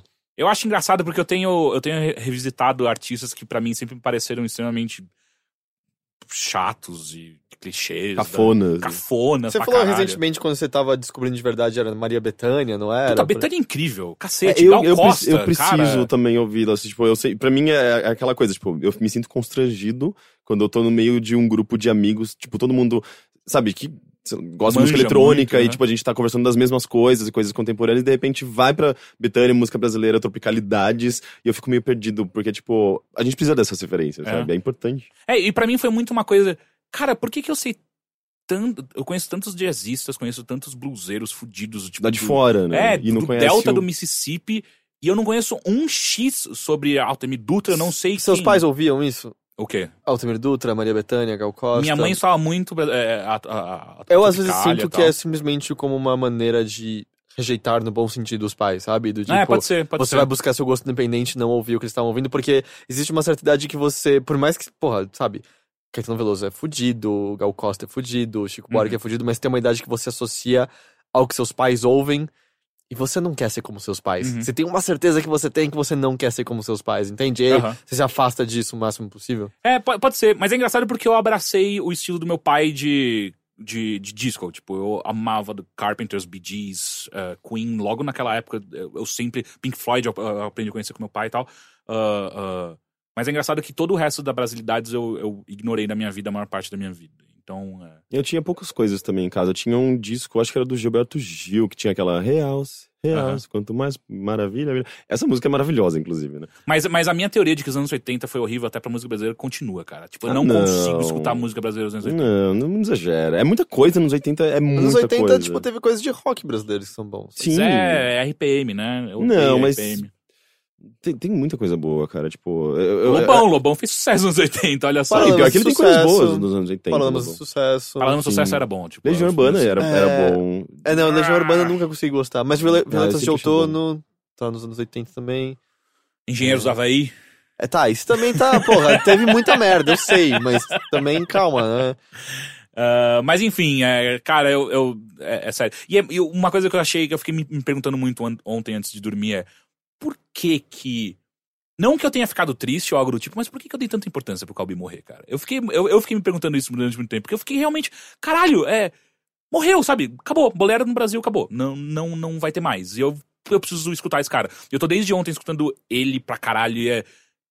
São pérolas atrás de pérolas. Tipo, tem muita coisa ali no meio que não dá pra escutar. Quando ele, quando ele inventa de cantar em inglês, é, é, é difícil. É, é, é- é como se a sua professora de inglês da quinta série decidisse cantar com uma voz muito impostada. E aí, cara, é, é- você não sabe falar inglês e tá só É, estranho. eu acho que às vezes é só uma reação natural, de, assim, você não tava pensando no Calbi Peixoto todos os dias, eu presumo. Aham, Mas, Tá. tipo, agora acabou, entende? aham. É a mesma coisa quando. Puta, visitar seu avô era muito chato todo fim de semana, mas depois que ele faleceu, você fica, pô, por que, que eu não perguntei um pouco mais sobre a história Aham, dele, sabe? Por que, que eu não perguntei um pouco mais o que, que ele fazia na juventude? Acho que é mais isso, é, é- E eu acho que, de certa forma, é você encarar a sua finalidade também. Sabe? Que não, não vou morrer. Exato, você vai morrer e, e é do tipo você reconhecer um pouco disso, sabe? E tem também, não sei, a, a figura emblemática que ele sempre foi, né? Então. ah, eu não sei, isso gera uma, uma curiosidade do tipo. Esse cara morreu, ele, ele é claramente uma pessoa única e. Sabe, tipo, às vezes desperta uma, uma curiosidade pra saber quem ele de fato Uhum. ele foi, sabe? Uhum. Todos esses mistérios que, que o cercam. Pra mim, assim, tem essa questão da sexualidade, que eu nunca entendi. Talvez isso seja esclarecido também, né? Não sei se É, é, às, uma vezes, é, às vezes eu simplesmente não, não cheguei a entender exatamente. Pois é. Mas enfim, escutem Calbi. É. É isso. Conceição, eu me lembro muito bem. Vivia no morro a sonhar coisas que o morro não tem. Foi então que lá em cima apareceu alguém que lhe disse a sorrir. Heitor, Oi, tudo bem? tudo bem? Você perdeu algum ídolo da sua infância também esse final de semana? Não nesse final de semana, não. Não? Ah, não que eu saiba, né? Não. A, a gente espera muito que você fale sobre música pra. pra senão você É, vai não, dar um combo vou- breaker. Eu vou dar um, e eu vai- vou dar um grande combo breaker nesse Ah. bilheteria. É A gente podia É. chamar, tipo, bilheteria ou Porque, musical. tipo, eu adoraria- Vamos fazer um musical do boi da bilheteria. Ah, puta. É assim, é assim que a gente cava umas covas que a gente nunca vai conseguir sair delas. É, posso saca? usar um terno de lantelojola azul? Lantelojola? Lantelojola. Pode. Caralho, que. É, eu, não, nem, eu, eu quero muito ouvir o álbum do Radiohead, nem isso eu consegui fazer. Então, Hum. não, vai ser um combo breaker gigante, assim. Ah. O que é. aconteceu então, Heitor? Eu fui assistir X-Men Apocalipse. Ok. é, literalmente vi algumas horas, né? Eu fui na cabine. Ah, eu acho que estreia já nessa quinta-feira, talvez? Acho que sim. É. E E eu não sei. apocalíptico esse filme? Não, não muito, pra falar a verdade. Hum. Ah, eu não sei como vocês ah, são em relação aos filmes do, do X-Men Eu e parei tal. faz tempo. É que Eu assim, só gostei tem, de verdade do First Class. é assim, tem aquela trilogia original que eu acho que hoje em dia são meio inassistíveis, mas eles foram importantes, né? Eles foram meio que, eh, pelo menos na minha lembrança, o primeiro Revival, X-Men... né, de filmes Não de sei se revival, mas é tipo, o primeiro X-Men foi o primeiro filme que deu pra ver, ah, filmes de super-herói podem ser bons. Porque até então eles eram Mas o primeiro não é ridiculamente ruins. bom. Pra É sua época ele era menos. legal. É, é, é, ou melhor, ele levava... Ele tratava seriamente coisas que precisavam ser tratadas seriamente. Mas o 2 ele tratou melhor. O né? 2 era melhor, e o terceiro foi um desastre, mas naquela altura filmes de super-herói já estavam engatados o suficiente pra terem vida própria. Já tinha o Homem-Aranha, que foi super bom. Tinha o Wolverine, né? É, nessa época eu O Wolverine já acompanhava. tinha saído né? nessa época? Eu acho que Eu achei que ele tinha saído terceiro- depois do terceiro. Não, é? Ah. Mas então, Não sei, é né? engraçado porque na- naquela época eu acompanhava os X-Men, o Homem-Aranha, até o, o Homem de Ferro. Eu, tipo, Hulk. ah, vamos Hulk. lá. É, O Hulk eu acho que eu não assisti. Eu mas acho que o Homem de eu- Ferro eu- é um pouco posterior. Sim, é, é- Ah. é um pouco posterior, mas ainda assim, pra mim, faz parte de, de uma. Talvez uma segunda geração de filmes de, de, de heróis, mas ainda eu acompanhava. De repente, eu acho que eu percebi que era, era meio que. Saturou, chegou um ponto de saturação Hum, que eu não, eu não aguentava mais, simples sequer ouvir, sabe? Então, tipo, nessa época eu acompanhei, por isso que eu peguei o começo de, de X-Men e tal. Claro que é uma época bem que a legal. gente ainda tinha coisas como o Quarteto Fantástico, Lanterna Verde, mas enfim. Ah, e aí teve essa segunda trilogia, né? E aí tem o First Class. Eu não sou muito fã do First Class, Uhum. mas eu gosto bastante do Days of Future Past. Que, eu, que pelo que eu entendo, no geral, as pessoas hoje em dia não apreciam tanto, assim. É, não liguei muito pra É, isso. então, eu, eu gostei bastante dele. É, o Apocalipse vem logo depois do, do Days of Future Past. Ahn, e assim, eu não acho que seja um filme péssimo, mas é um filme que o roteiro tá duas revisões de distância de ser bom, sabe? É pra ser um filme de duas horas e meia. É um filme que de duas horas e meia que, assim, tendo visto só agora, eu consigo pensar em fácil 40 minutos que dá pra você cortar que não faz diferença nenhuma pro filme Uhum. como um todo, assim.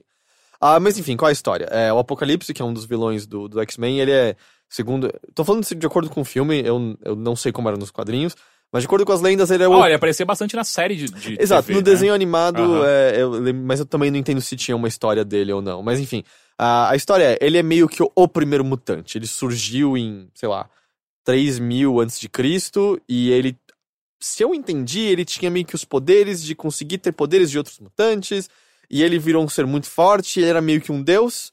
E aí, por motivos da trama, ele é esquecido e ele é trazido de volta à tona nos anos 80, em nos anos 80 do século 20. E ele é uma ameaça para todos os X-Men. A- o, o estado atual daquele mundo é o estado depois do Days of Future Past, em que a mística fez a. salvou lá todo mundo naquele final, então meio que. Mutantes são mal vistos, mas não são tão mal vistos quanto antes, eles são meio aceitos, e é meio que esse, esse o, o, o contexto inicial. Ahn, e aí esse é um filme que começa a reintroduzir alguns mutantes clássicos que não haviam, que eram ainda muito jovens pro, pro, pro, pros dois primeiros filmes, do tipo, o Ciclopes já tem um papel importante, a Jean Grey já tem um papel importante, ahn, Aparece a, a- a Jubileu, não aparece? a Jubileu aparece, tipo, sem fala nenhuma, basicamente, ainda. É. Ah, quem começa a aparecer é a... É Tempestade que ela chama? Balrog, é isso? O quê? Balrog? Balrog. Não é Ba- Tempestade. Aurora, Aurora. Ah, Aurora. Balrog! Eu pensei em Senhor dos Anéis, ou Aurora. então até mesmo Balrog do Street Fighter, sabe? É, é, é Aurora o nome dela, né? É não, Storm. não, Oro- Ororo. Aurora, ok, viu? Eu, eu- sabia do Aurora. som. Sabia, De Balrog pra Aurora. eu sabia do som. Ela, ela começa a aparecer, ela não tem nenhum papel muito importante, mas ela tá lá e tal. Se eu não me engano, ela casa com o T'Challa, que é o Pantera Negra. Ai, meu Eu Deus. acho que. Eu acho Já que eu tô- lembro de ler alguma coisa Aham, assim nos aham. quadrinhos que a gente Ela- leu pro é- Guerra ela Civil. casa com, Já tô Pantera. confuso já. Mas é que, enfim, não, mas pensa assim, É, todo. desencana, todo... desencana. Desencana, tipo, no. no, no Pantera no- Negra é a mulher gato. É, ok. Mas Nossa! É que- quem, quem não sabe, é a prime... o primeiro bilheteria que você escuta e o cara tá, tipo, se roendo por dentro. Pantera é a mulher gato, ok? É, Na minha mas- cabeça é mulher gato. Mas tá? pensa assim, tudo que você viu naquele outro filme, pode esquecer aqui, né? Tipo, nos filmes são universos separados, tá? Só tem X-Men nesse universo. Ahn, e então, assim, você começa a já ter esses novos X-Men, mas boa parte do foco ainda são nos que eram protagonistas nos outros, que é o Magneto, a Mística, o Xavier e o, o Fera, basicamente. tá? Eles podiam chamar, tipo, todos com final, tipo, magnet... Magneto podia ficar magnético, mística, é, chaviético. é, Por quê? Por quê? Ah, Porque ia, ficar- ia ficar Porque legal. a cabeça do Henrique É, é, vai, é. fala mais, o ciclóptico. eu, E- eu vou criar um, um grupo de heróis que todos terminam dessa maneira. E aí, não sei, a, o, o que eu acabei sentindo do filme é que, individualmente, ele tem algumas cenas muito legais. Do tipo, a cena de abertura do filme é uma cena muito, muito boa. Ah, tem algumas cenas de combate bem interessantes, algumas cenas ah, dramáticas interessantes. Mas parece que ele não sabe costurá-las e precisa meio. Ele enrola demais no que acontece entre elas. Por Ah, exemplo. o Psylocke aparece. a Psylocke aparece, é. Olivia Que- e é uma coisa engraçada, porque eles dão a roupa clássica da Psylocke. Mas é engraçado que todos os outros cavaleiros do Apocalipse ganham umas armaduras da hora e ela tá tipo de biquíni no meio da luta ainda, por algum motivo. É, é meio, é só Pariu. meio, meio A Psylocke não ganhou nome em português? Não sei. É só- Psíquica. Psíquica. Não, é- não, não, não, não. Eu tô falando que é, mas eu tô falando que poderia ser. Psylocke, enfim. É, por exemplo, é, eu não vou entrar em detalhes, mas eles precisam explicar o que aconteceu com o Magneto nesse meio tempo, afinal ele se tornou um homem procurado em todo o planeta e tal. Uhum. Magneto. É, com o Eric. E assim, eles mostram como ele tá tentando ter uma vida normal nesse meio tempo, assim. Ele virou, tipo, um- Pai de família. meio que um pai de família, assim. Aham. E só que ele precisa de um motivo pra não gostar da humanidade de novo. E da cena inicial dele, você vê o que tá rolando, você já sabe exatamente o que tá esperando ele duas cenas adiante. É igual John Wick. É basicamente. É. E quando acontece, era pra ser dramático, mas a impressão que dá é que o Fassbender tá muito entediado com tudo aquilo, sabe? É, é, assim, esforço zero por parte da atuação dele. Era pra ser um negócio pesado, triste, que você vê ele caindo de novo nos antigos jeitos dele. E só dá vontade de bocejar. É, do tipo, não funciona nem um pouco. E aí, e eu acho que é meio que esse problema do filme, assim, coisas que tinham, deviam ser dramáticas e funcionar não funcionam. É, a cena de batalha final lá, grandiosa. Cara, chega num momento lá que você já sabe exatamente, ó, esse vai derrotar esse, esse vai fazer isso, esse vai fazer aquilo, e aquilo vai acontecer com aquele. E mesmo quando você já sabe, demora tipo 20 minutos pra acontecer, sabe? É tudo muito enrolado e ele tenta ser muito mais grandioso do que ele precisava ser. E é só meio cansativo nesse sentido, sabe? Eu sinto que faltou um editor ali do tipo, galera, vamos dar uma agilizada nisso porque não precisa de tudo isso e é muito óbvio, sabe? Não é um filme difícil, é um filme muito telegrafado. Ah, junto disso, você tem o Apocalipse. É, eu esqueci o nome do ator, mas é. Nem o- eu sei quem que faz. é, é, ele, mas é um ator conhecido e tal. Apocalíptico. O Apocalíptico e. e assim, me fez lembrar aquele filme horrível. É o Apocalipto, né? Apocalipse. É. Primeira coisa que você percebe com os poderes dele na 3 mil antes de Cristo é que o poder que ele mais exerceu ali foi transformar todo mundo em branco, né? né, no Egito Antigo. É, mas, mas fora isso. Inclusive, tem a Fúria dos Deuses, que é depois do Apocalipse, né? Obviamente, porque tem, tem o, o, o Gerard Butler, né? Sim, Tem- a- eu tava conversando com o Gus, foi na cabine também, é tipo, a gente falou, o poder, poder mutante dele é tipo whitewash everything. é tipo, ele, vou absorver a, a melanina de todas e tipo, por isso que ele fica azul, eu acho, é a minha teoria. não sei. É, mas o lance é assim, o ator, é, cara, o Apocalipse tá uma bosta. É, É do tipo, sério. a linguagem corporal dele é muito ruim. É, é um vilão do qual, tipo, o Apocalipse é muito forte, né? É um É, dos- tipo, e- ele vai trazer o fim do- da humanidade, é, ele é um. é, Eu não entendo tanto de X-Men, mas eu entendo que assim, ele é ao lado da Fênix e do lado. É sinistro? Sinístico. Si- sinistro, sinestro, não sei agora. Sinestro é do Lanterna Verde. Então é sinistro. Ah. É o cara que, que tipo, o, o- no desenho o Ciclope soltava raio na barriga e ele era uma meleca verde que juntava de novo. Ele é um cara, tipo, branco. Ele parece de uma banda de industrial dos anos 80. Eu tô pensando agora no, como é que chama? No Rammstein, cara. É, não. É, já tem um sinistro. tem- Enfim, e pelo Tá. que eu entendo, eles são, tipo, os três mais fortes. Enfim, tipo, você não sente medo do apocalipse em nenhum momento. E ele. A linguagem corporal é ruim e. Tem algo meio que. Ele faz uns sorrisinhos pras pessoas que só parece que, tipo. O vovô viu o netinho pelado e curtiu um pouquinho. Foi, era isso que ele me passava como personagem, assim. É, Ele não funciona, assim, ele é um vilão muito ruim, muito ruim. É, e aí, tipo, pequenas coisinhas de caracterização, é, aí, é, tipo, isso é, é birra minha, tá? Mas é... Ele é um cara que vivia em 3 mil antes de Cristo, viveu 3 mil anos, mais ou menos, depois ficou hibernando por mais 2 mil. Ou ele tem uns dentes brancos e perfeitos demais pra alguém dessa realidade, sabe? Tipo, só me incomodava com. Porque ele tá todo pintado, né, de azul, a maquiagem, e ele sorri, tem dentinhos brancos perfeitos lá embaixo, e é só meio. Porra, pinta de preto esse negócio, não sei, alguma coisa É, assim. o cara né? lá do, Ele do é Guardião. Ele é, É, azul. é. Assim como a. a- Todo mundo é a azul, Mística, Fera azul, a Mística Fera. azul, o Nightcrawler aparece, ele é azul. Nightcrawler não é o Fera. Ah, não, Fera Não, não. é o Noturno. É noturno, sim. Todo mundo é azul. Por quê? Eu, eu não sei, eu- talvez as cores dos quadrinhos no passado eram muito limitadas, aí todo É uma mundo ficou boa, azul. é uma boa desculpa. Ah, igual quando o, assim o- como o o- Hulk era cinza? É, umas coisas Assim assim. como o Mario só tem bigode porque não- eles não tinham espaço suficiente pra fazer uma boca, boca, detalhada e tal. Eu não sei, mas todo mundo é azul naquele mundo e tal. É, mas assim, ele é um vilão bem ruim, assim, eu não, você não consegue sentir medo dele de maneira nenhuma. E me parece ruim você não sentir. Você não sente que ele é uma ameaça verdadeira, Uhum, sabe, em nenhum uhum. momento. Isso me parece, me parece problemático. Eu não. Ah, eu não consegui entender direito quais são os poderes dele, ele só pode fazer muita coisa, tipo, muita, muita, muita É, é coisa. basicamente o que ele quer. O que ele quer, É ele meio faz. isso, assim, ele É. tipo, controla a areia, ele pulveriza pessoas, ele faz uns escudos, ele teleporta pra onde E, ele e aquele negócio assim, oh, a partir do momento que você ganha o poder de, de pulverizar pessoas, acabou, né? Você não precisa mais nada. Mas ele não consegue pulverizar o mundo todo. E ele não quer pulverizar mutantes, né? Ele, ele, quer, ele gosta dos mutantes. Mas ele, ele quer pulverizar as outras pessoas ou controlar quem ele pode, né? Porque ele acha que ele é um deus de fato. E aí tem coisinhas meio. Se for pra encanar, sabe? Aham. É do tipo.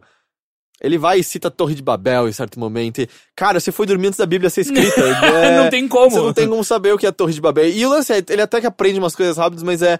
Ele faz como se fosse uma referência a ele. e É. Cara, de boa, foi escrito muito depois de você ir dormir, sabe? Ele foi dormir no Egito Antigo, não tinha como ele saber o que é a Torre de Babel ali. Ahn, e aí o que eu sinto também é que o filme tenta um pouco se calcar demais nas coisas que deram certo no, no Days of Future Past e acaba não sendo original o suficiente. Tipo, o Mercúrio aparece de novo, eu gosto bastante do Ah, ele é personagem. bem bom, é bem bom. Só que, sabe a melhor cena de Days of Future Past? Hum. Tipo, quem viu sabe exatamente de qual cena eu tô falando. Sim, sim. Aquela cena maravilhosa do Mercúrio, eu amo aquela cena. Eles replicam literalmente aquela mesma cena de Tá novo. azul. Exatamente. Só que em vez. Tipo, lembra como a música fazia um contraste? Porque era uma música. Sim. Eu não lembro qual é a música, mas ela é meio triste, calma. Aham. É a mesma coisa, mas com Sweet Dreams original. Ah. E é só, tipo, ainda. E aí é pra ser mais grandiosa, mais engraçada. Só que só, só sentado assim, tipo, oh, isso visualmente é legal, mas. Vocês já fizeram literalmente isso no último filme e o impacto agora é zero. Não, mas Sweet Dreams, qual? Sweet dreams are made Ah, ok. of these. Eu não consigo imaginar isso no filme do, do É, né, X-Men. mas é que se passa nos anos 80 o filme, né? Ah, ok. É. Mas em... É igual o Days, é, você não assistiu na Days of Future Não. Past? Não, essa Ah. cena você ia amar no É. Days of Future Past. E aí continua aquela coisa, né? O Mercúrio, se bobear, é um dos mais fortes de todos. É claro, porque, né? tipo, ninguém... como que você ataca alguém que você não vê? Tipo, né? até o Magneto, se ele for muito rápido e, sei lá, que seja uma faquinha de plástico, ele botar no pescoço do Magneto, ele mata quem É, ele quiser, é, assim, é, basicamente. É... E aí, por exemplo, e aí coisa assim, o roteiro desconjuntado, chega um momento assim, que acontece uma coisa grandiosa, e é meio que um momento de... É aquele momento básico de crise, a gente precisa se recuperar e vamos lá lutar contra o inimigão. Entre isso, ele, eu não vou dar detalhes porque eu não sei o quanto que já foi mostrado. Eu não vi os trailers desse filme e tal, eu não sei o quanto que foi mostrado em trailer e tal, mas eles dão um jeito de, tipo, encaixar um gancho pra uma outra história do mundo do X-Men, que já apareceu nos dois ou três filmes do X-Men nessa altura. E eles meio que fazem todo um intervalo indo pra um outro canto só pra aparecer um, um outro X-Men por, tipo, cinco minutos. E a cena em torno desse aparecimento dura, tipo, 20 e não faz sentido nenhum pro resto da trama, sabe? É só um desvio só pra, tipo, esse X-Men aparecer. Ao ponto de que o roteiro é, é ridículo, assim. Então, tá, tipo, o Ciclopes, a Jean e o Nightcrawler, eles querem desligar um negócio. Eles, ou, tem um gerador lá dentro daquela sala, vamos entrar e desligar o gerador. Eles entram na sala, aí eles encontram esse outro X-Men lá, E aí eles desencanam do gerador e vão pra outro canto, do tipo, o roteiro não vai pra lugar nenhum lá, assim. É totalmente grudado só pra promover outro filme desse mesmo universo, assim. É Esse tipo de meio- coisa. E aí, cara, é 20 minutos, é meia hora a mais e é. Cara, não, O vamos cortar sendo, esse sendo, negócio. sendo prejudicado por conta de uma tentativa de fanservice, de fazer a- pontes, né? Tipo, comerciais com outros produtos. Esse, esse eu senti que foi total fanservice, esse negócio. Ah, e aí, aquelas coisinhas, é. O sucesso da Jen- Jennifer Lawrence significa que 95% do tempo ela é a Jennifer Lawrence, ela não é mais azul e tal. Uhum. Ah, mas enfim, acho que isso já era esperado a essa altura. Ah, é, Alguém tinha que fazer algo com o cabelo do Noturno urgentemente. Ele só parece um emo dos anos 90. Ah, é, cair. É, ah, cair uma franjinha caída no seu olho. Eu não sei se isso era dos quadrinhos, mas é, é muito ruim. E, e algumas coisas engraçadas. Eu não sei. Emo, acho que é dos anos 2000. Nos anos 2000. Eu não sei quanto que eles estão se calcando em caracterizações feitas nos filmes antigos já. Porque eu, eu tenho uma memória de que o Nightcrawler era interessante no X-Men 2, que eu não sabia do negócio religioso dele, ele reza bastante, ele acredita em Deus e tal. É, ele tem caracterização zero nesse filme, assim. Ele mal e mal é um personagem. Eu sinto que o filme presume que você já sabe quem ele é de cara, sabe? Ah, isso acontece com alguns X-Men, tipo, o Anjo é a mesma coisa, o Anjo não é nada mais. É um cara de asa, ele não tem personalidade e tal.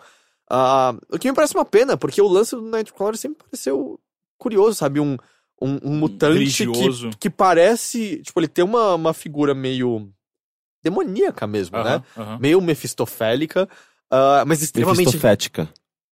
É, Caralho! é, mais religioso, temente a Deus, assim, isso parece mó legal. E Assim, é próprio isso- o anjo, o anjo que ele tem asas ah, que remetem diretamente ao anjo, o nome dele é anjo, e aí ele se torna um dos cavaleiros do apocalipse, sabe? Tipo, cara, isso é bem grande, É. sabe? É importante. Eu acho que se o anjo tem 10 falas é muito nesse filme. assim. E é, é a cena do anjo, né? Em, É, em- sim. em todos os filmes. Porque Sim. no terceiro ele também não tinha nada. É. É, e, enfim, ele. E é engraçado que eles, eles fazem uma piada que se volta muito contra eles. Eu não- é que eu não sei se eu devo falar. É, é que assim. Ó, o spoiler da piada. É, então, é- é- pula 30 segundos quem não quer ouvir isso, mas é. Numa cena que também não precisava existir, os X-Men mais novos vão ver Star Wars no cinema. E eles foram ver Retorno de Jedi. É. E aí eles saem falando: É, pô, esse filme não foi tão legal, né? Aí Eles, ah, foi melhor que o, que o Nova Esperança. Eles, ah, mas você precisa ter o primeiro pra ter os outros legais. Eles, ah, mas esse ainda foi o pior. O terceiro é sempre o pior. O que é claramente uma piada remetendo à Porra! trilogia original. Mas, Mas a grande ironia é que o terceiro. Apocalipse é o pior da nova trilogia E, também. é, e eles são o terceiro dessa nova trilogia. E aí vocês mandaram. Mas não tinha como saber de antemão. E assim, quando eu tô dizendo pior, eu não, eu não acho que seja ruim. Eu vi, eu vi as críticas internacionais que estavam bem. Eu não acho que seja terrível. Ele só é mediano e mais longo do que ele tinha que ser, sabe? E. Como eu falei, uma ediçãozinha ali eu acho que ia deixar esse filme mais legal. E- E teve uma coisa que eu percebi que eu apreciei e eu não esperava que eu ia apreciar. Eu não gosto do tom ultra sério dos filmes do Batman, do Nolan. Tipo, não gosto daqueles filmes. Ah, mas o que eu sinto que é o X-Men, ele tá num meio termo entre o tom sério daqueles filmes e o tom de desenho animado dos filmes da, Da da Marvel, Marvel. como Capitão América. E, cara, eu aprecio isso, sabe? O filme tem alguns momentos engraçados, mas ele. Ele consegue se levar a sério na medida certa, eu acho, sabe? É, eu Sem- acho que foi um grande trunfo do, do First Class ah, ah, nos diálogos entre o Xavier e o Magneto, sabe? Uhum. Pra mim, ali eles mandaram muito bem, sabe? De verdade. E aí eu, eu não sei, eu, eu, eu senti ne- nesse filme do X-Men, até porque, sei lá, acho que quase os últimos, sei lá, três ou quatro filmes super-herói que eu vi era tudo da Marvel, sabe? Eu senti um frescor que eu não tava sentindo nesses últimos, sabe? O, o tom muda o suficiente ao ponto de, uff, isso foi meio gostoso, apesar de ter muitos e muitos problemas nisso daqui, sabe? Uhum. Então é. Eu não sei, é. Não é, não é, não é incrível, mas eu não odiei. É tipo. Quando tiver. Se você conseguir pegar uma sessão mais barata de cinema, eu acho que vale a pena. Eu não acho que vale a pena você pegar uma sessão cara no fim de semana.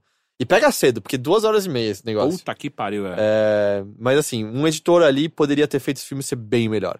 Mas, enfim, sei lá, vi, né? Não deu pra acontecer. Ok, então vamos para os e-mails que você pode enviar para bilheteria@overloader.com.br. O negócio você não permitiu que eu falasse de Robocop 2, que foi outra coisa que eu assisti, mas tudo bem. Sério?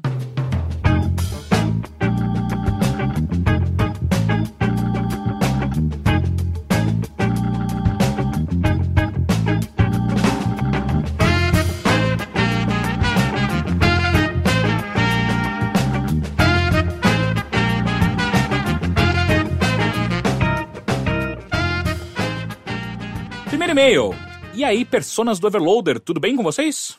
Sou o Thiago, tenho 27 anos, graduando de publicidade e formado em TI. A minha dúvida seria mais um conselho. Ah, o e-mail poderia ser longo. Então, de novo, não é longo. É, Após alguns anos morando com os meus pais, decidi sair de casa, devido à questão de independência e divergências diante da aceitação da minha sexualidade. Há quatro anos moro com do- duas amigas e é a primeira vez que fico mais que três meses sem emprego, já que perdi o emprego na área de TI no final de fevereiro. Faço frilas, mas o mercado aqui em São José dos Campos é muito limitado e exigente. Estou no sétimo semestre de publicidade e tem alguns dilemas que podem ser resumidos em: primeiro, Volto para a casa da minha família e vivo como um estranho no ninho, acabo aceitando que não aceitam o meu namoro e concluo a faculdade. Ou dois, aceito me mudar para Porto Alegre a pedido da família do meu namorado e aproveito, barra, elimino as matérias em outra faculdade. E terceiro, alguma sugestão e pensamento de vocês? Sei que cada vivência é uma vivência, mas não sei o que fazer. Desde já agradeço. E é isso. Ele tem possibilidades, pelo menos, né? Ele Exato, não tá, no- é. ele não tá num, num, num mato sem cachorro. É. Ele, tipo, ele, ele, ele sabe, tipo, ele, ele mesmo me identificou essas possibilidades. Posso falar uma coisa? É. Eu demorei muito tempo da minha vida pra entender a expressão no mato sem cachorro, porque eu achava que você tava num mato alto cheio de cachorro vindo te comer, e aí, tipo, é bom tá num mato sem cachorro, então, né? porque parece muito pior vindo quando eles te atacar, e depois que eu entendi que eram os cachorros aliados seus indo Sim. pegar as coisas no mato. É, meio que eh, pressupõe que você entenda que o homem está aliado ao Sim. cachorro. Enfim, é. Eu não sei, é, tipo, ele não, não, de- não detalhou a questão do relacionamento, a família e tal. Não sei é, como ele se sente ele se sente preparado pra estar perto do, do namorado, assim, ou não. Mas, cara, dentre as duas possibilidades, ir pra uma família que não vai aceitar você, quem você é, pra uma outra dizendo, vem, Vem, cara, vem. abertos. E ainda por cima, Porto Alegre não parece ser uma cidade ruim, eu nunca fui pra lá, mas Também pelo não. que- é, É, eu acho que talvez tenha mais ah, possibilidades de trabalho pra ele do que em São José. Dos campos. São José dos Campos? É, aqui perto. Nossa, mas ele trabalha com pu- publicidade. Eu não sei se, se é uma cidade boa pra, pra José empresa. ele dos falou que ele tava tem- trabalhando em TI, É, na é. real, né? Ele tá precisando... São É, mas dos ele, é ele bem estuda evoluído, né? publicidade. Não, sim. Sim, eles são tipo um Mas- War Turtle, mais ou mas- menos. Mas aqui é uma não, na cidade verdade muito eles são mais pro machão, porque eles têm toda uma, uma, uma coisa de, de, de arte marcial lá. ah, é. Então, mas, é, mas, mas é uma cidade Eu não pequenininha. sei porque eu menti isso. eu, eu, de fato, eu, eu não sei, eu não sei Esse se é é a uma colônia japonesa lá, o colônia, colônia japonesa. É? Não, eu eu não vou acreditar em mais Exato. nada Não, não, essa é verdade. Agora eu não. Essa- acreditei na- agora eu não acreditei Essa- nada. eu, ju- É, eu juro que é É, verdade. colônia japonesa é onde é em registro. Gritou- Não, gritou não, tanto- Atibaia, Atibaia tem uma colônia tem o- Gritou tanto lobo que sabe o que aconteceu? Tá num mato cheio de cachorro vindo te comer agora. Tem o museu do KKKK lá no. Você lembra dessa história? Do, da Ku Klux Klan? Então, eu achava que era também, mas é tipo. É de algum Kawashima, Caralho, alguma coisa do Ah, eu tipo. gosto. Caralho. Enfim, é, caralho, Caralho, quanto preconceito numa só. Desculpa. Não só. só Onde a gente abreviação. tá? Puta que Mas é pariu. que se você, se você pega as iniciais, vira KKKKK, e daí, tipo, tem o museu do KKKKK, que as pessoas podem achar que é um museu de comédia, o museu do humor, mas é só o museu do Kawashima. Nossa, não, ninguém nunca. Eu nunca ia achar que eu. Ah, não, eu ia achar que era alguém que não Ou, sabe da internet. o museu da Ku Klux Klan, que é pior ainda, mas é não, não é nada disso. É porque é uma cidade, tem uma, uma colônia Enfim, onde a gente tava? Tava em São José dos Campos. É. Tem certeza que é São José dos Campos? Sim. Eu, Que é, eu- eu que é a cidade, a cidade, de a cidade montanhosa lá, com Que as montanhosa, o que você tá falando? Você já foi pra São José dos Campos? Ela fica, tipo, nem 100km de São Paulo, É, do que, né? que você tá Não, não. falando, cara? Você tá confundindo com, com. Como é que chama? Aquela cidade Não, gente, que é... São José dos Campos é onde tem é, o festival de inverno, Não, não, não, você tá Não, confundindo. Você tá confundindo com pra onde eu viajei ano É, passado. é. É, pra... São José dos Não, Campos. caralho, como chama aquela cidade? São Bernardo do Campo. Não, São Bernardo do Campo é aqui. Caralho, Caralho, os três, é nem o Matheus lembra. Puta que A pariu. cidade, a cidade de Coxinha, que fica É, perto de São é, Paulo. é. É... é... São Lourenço. São... Não, São Lourenço onde tem as Campos do termas. Jordão. Campos do Jordão, filha da puta. Eu tava pensando desde o início em Campos do Jordão. Não, então São São José dos Campos deve ser melhor. Não, é do óbvio. Quem do não vai fazer trabalho com publicidade em Campos de Jordão? né? Tipo... Publicidade dos hotéis, cara. Ah, São José dos Campos tem uma, tem uma puta... ah, ah, É ABC. É ABC. Cala a São José boca, dos não, Não, é isso é ABC São longe pra Bernardo, você tá caralho, com- cara. Ah, não, é, mas São Bernardo é o B do, Aham. do ABC. E outra é Santo São, André. Santo André, São Bernardo, São José dos São Caetano. Campos. São Caetano, cara. Ai, São É. Caetano. Porra. Ele Porra, achou eu- o campus Caralho, cacete, Rick. Eu, não, eu tirei zero em geo- geografia. Eu só ia falar que lá tem uma puta fábrica da Embraer fudida, sabe? Hum. Tipo, tudo que sai de avião sai de lá no Brasil. É bizarro. Entendi. Enfim, é o conselho pra ele. Vai pra Porto Alegre. É, é, cara, assim, dadas essas duas possibilidades, me parece bem mais interessante pra Porto Alegre. O lance é que você não deu detalhes do tipo, ou é meio cedo pra estar tão próximo do seu namorado assim. É, porque, se eu entendi, vocês vão estar morando juntos, mais ou menos. Talvez até na casa da família É. dele, né? E isso pode ser muito acelerado pra você no momento. É, e, só que o problema é que eu, eu não entendi, do tipo, você falou, ah, se tivesse uma terceira possibilidade. Eu não sei situação, se sua situação financeira É tão ruim. permite uma terceira possibilidade nesse momento, sabe? É... É, ele tá desempregado, né? Exato, e o lance é, a- perspectiva no momento é, não vai haver muita chance de emprego, né, é, no momento, né? Vai ser foda. Não, é, Mas, você pois, tem se que- você, se você estivesse em São Paulo, você podia mandar seu currículo pra Infinite Print, aí, sabe? Mas, Mas, ele é. precisa continuar, tipo, não é isso que vai. é, assim, Cara, tipo, mas se é, ele- se isso determina muito do futuro dele, tipo, né? Do futuro próximo, sabe? O amanhã, literalmente. Mas é. Literalmente amanhã? Literalmente. Amanhã mesmo. Amanhã ele tem que decidir. Ih, então não vai dar tempo dele ouvir esse Não, podcast. não, mas Caralho, é porque que ele. que você fez com o se ele. Se ele. Se ele tá sem emprego, tipo, isso ah, impede ele de morar sozinho, por exemplo, sabe? Tipo, eu não sei, ele mora, ele mora onde? Com duas amigas. Duas amigas, verdade. Em- aonde? Em São José dos Campos. Que fica no ABC. que não fica no ABC.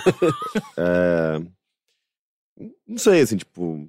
é, Se, se ele tá desempregado há três meses e mora com as amigas, então, tipo, ele ainda tá em alguma situação no qual ele ainda tem um tempo pra pensar. Será? por Às vezes ele já tá devendo três meses de aluguel É, e as também. amigas estão olhando meio feio. Sim, é, é que ele não entrou nesses detalhes. Mas enfim, eu acho Exato. que. Cara, de- dadas as duas possibilidades, eu ia pra Porto Alegre Eu com também. pessoas que vão te aceitar. Ah. é, e ainda é uma cidade grande, sabe? Ainda é uma cidade com possibilidades Uhum. pra sua. Como você falou, você consegue terminar a faculdade lá e tal.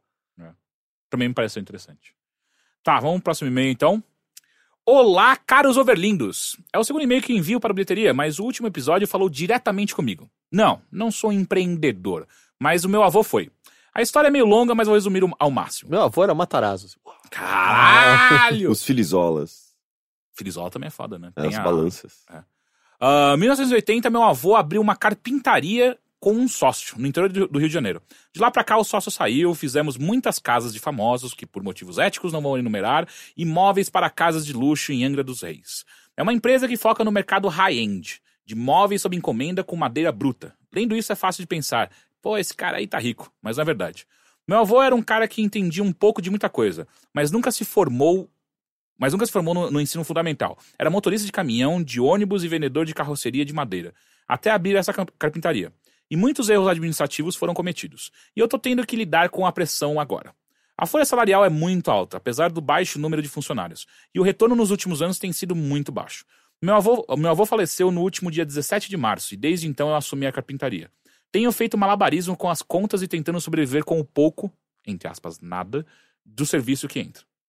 Essa história toda é para chegar na moral que o Teixeira odeia. Eu tentei. Herdei uma empresa quebrada, sem serviço. Consegui manter dois meses as portas abertas e cheguei à conclusão que não é financeiramente viável continuar com a empresa. Essa foi, uma foi a decisão mais difícil que eu tive de tomar nos meus, nos meus 26 anos, que até agora tinha sido qual faculdade cursar. E percebi o quão banal essa decisão se tornou. Não há realmente uma pergunta, e sim um compartilhamento de experiências. Minha empresa tem 36 anos e não passará disso.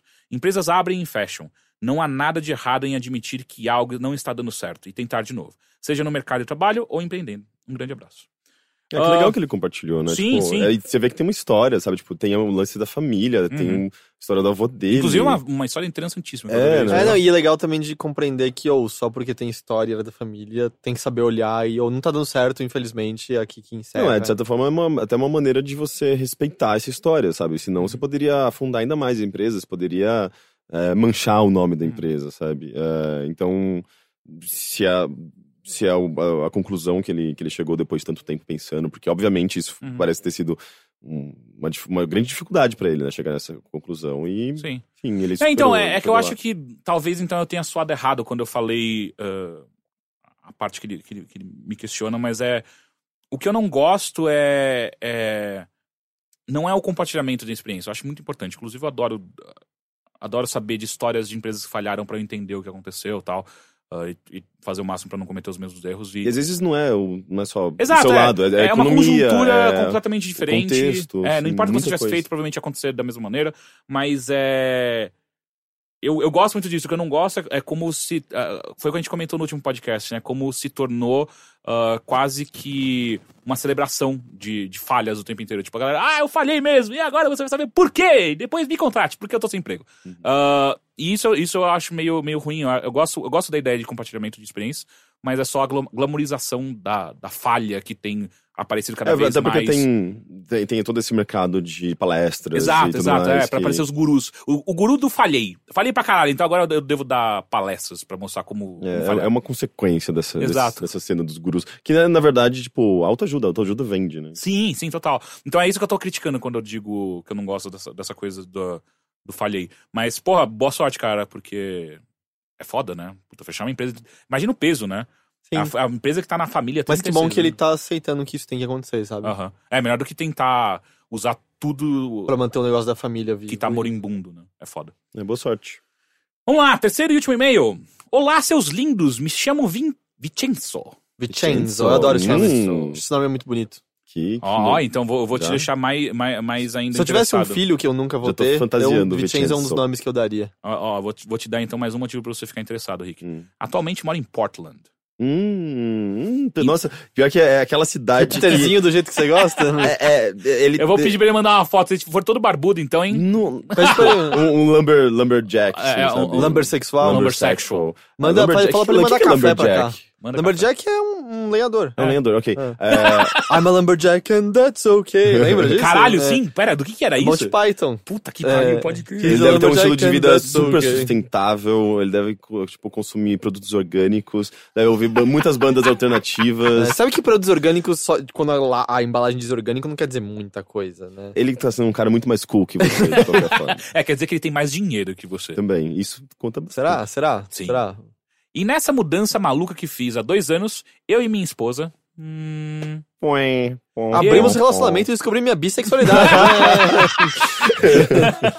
eu e minha esposa nos vimos numa situação nova. Ela não pode trabalhar legalmente e dependemos somente do meu contra-cheque. Não temos grandes dívidas, somente um carro para pagar. E vivemos de boa. Mas por medo de entrarmos em dívida, fizemos um curso de finanças pessoais. E uma das dicas que eles dão é a seguinte: faça um pé de meia de emergência. De três a seis meses das suas despesas básicas, que são aluguel, parcela do financiamento, transporte, que daí entra gasolina, ônibus para ir para o trabalho, supermercado, essas coisas. Comida, contas de casa básica, internet, luz, água e condomínio. Se o cara, não lembro exatamente o nome dele, quiser tentar algo novo, a minha suge- sugestão seria juntar essa grana para ele poder tentar algo novo de fato. Mas no mais, continuem com o trabalho sensacional de vocês. Beijo para todos. Eu, Isso é uma eu, boa dica pra, pra gente também. é, eu, eu, eu- eu concordo. Eu tentei fazer isso quando a gente tava abrindo o Overloader. Você e- só calculou errado. Ou eu calculei errado, ou eu- meus custos aumentaram de uma maneira absurda. Eu, eu, eu, eu, eu ando tentando guardar mais dinheiro. Uhum. É, eu, eu, tenho. não Eu consigo tenho, eu guardar tenho- porque não, não- eu tô sempre no negativo. Eu não Hum. tenho dinheiro pra guardar. É literalmente. É, mui- é muito fácil a, a minha resposta. Oh, ok.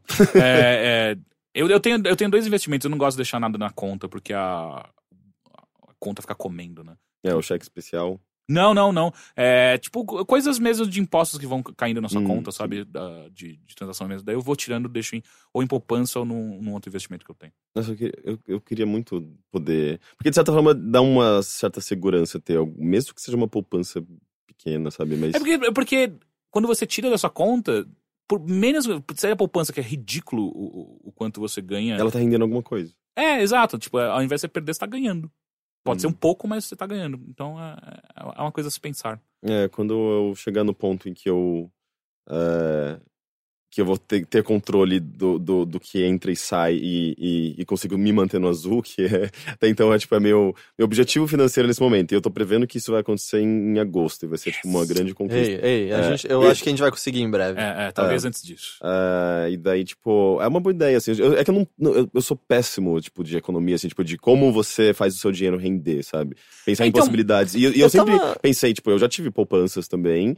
Ah, mas rende tão pouquinho que pra mim não fazia nenhum, nenhuma Mas é que você diferença. tem que colocar, né? Não é eu- só Não, eu colocar lá e ficar colocava, eu colocava 200 reais por mês. Eu tava lendo, eu- de novo, não sei nada sobre, Aham. mas tava lendo, é um aplicativo daquele que você.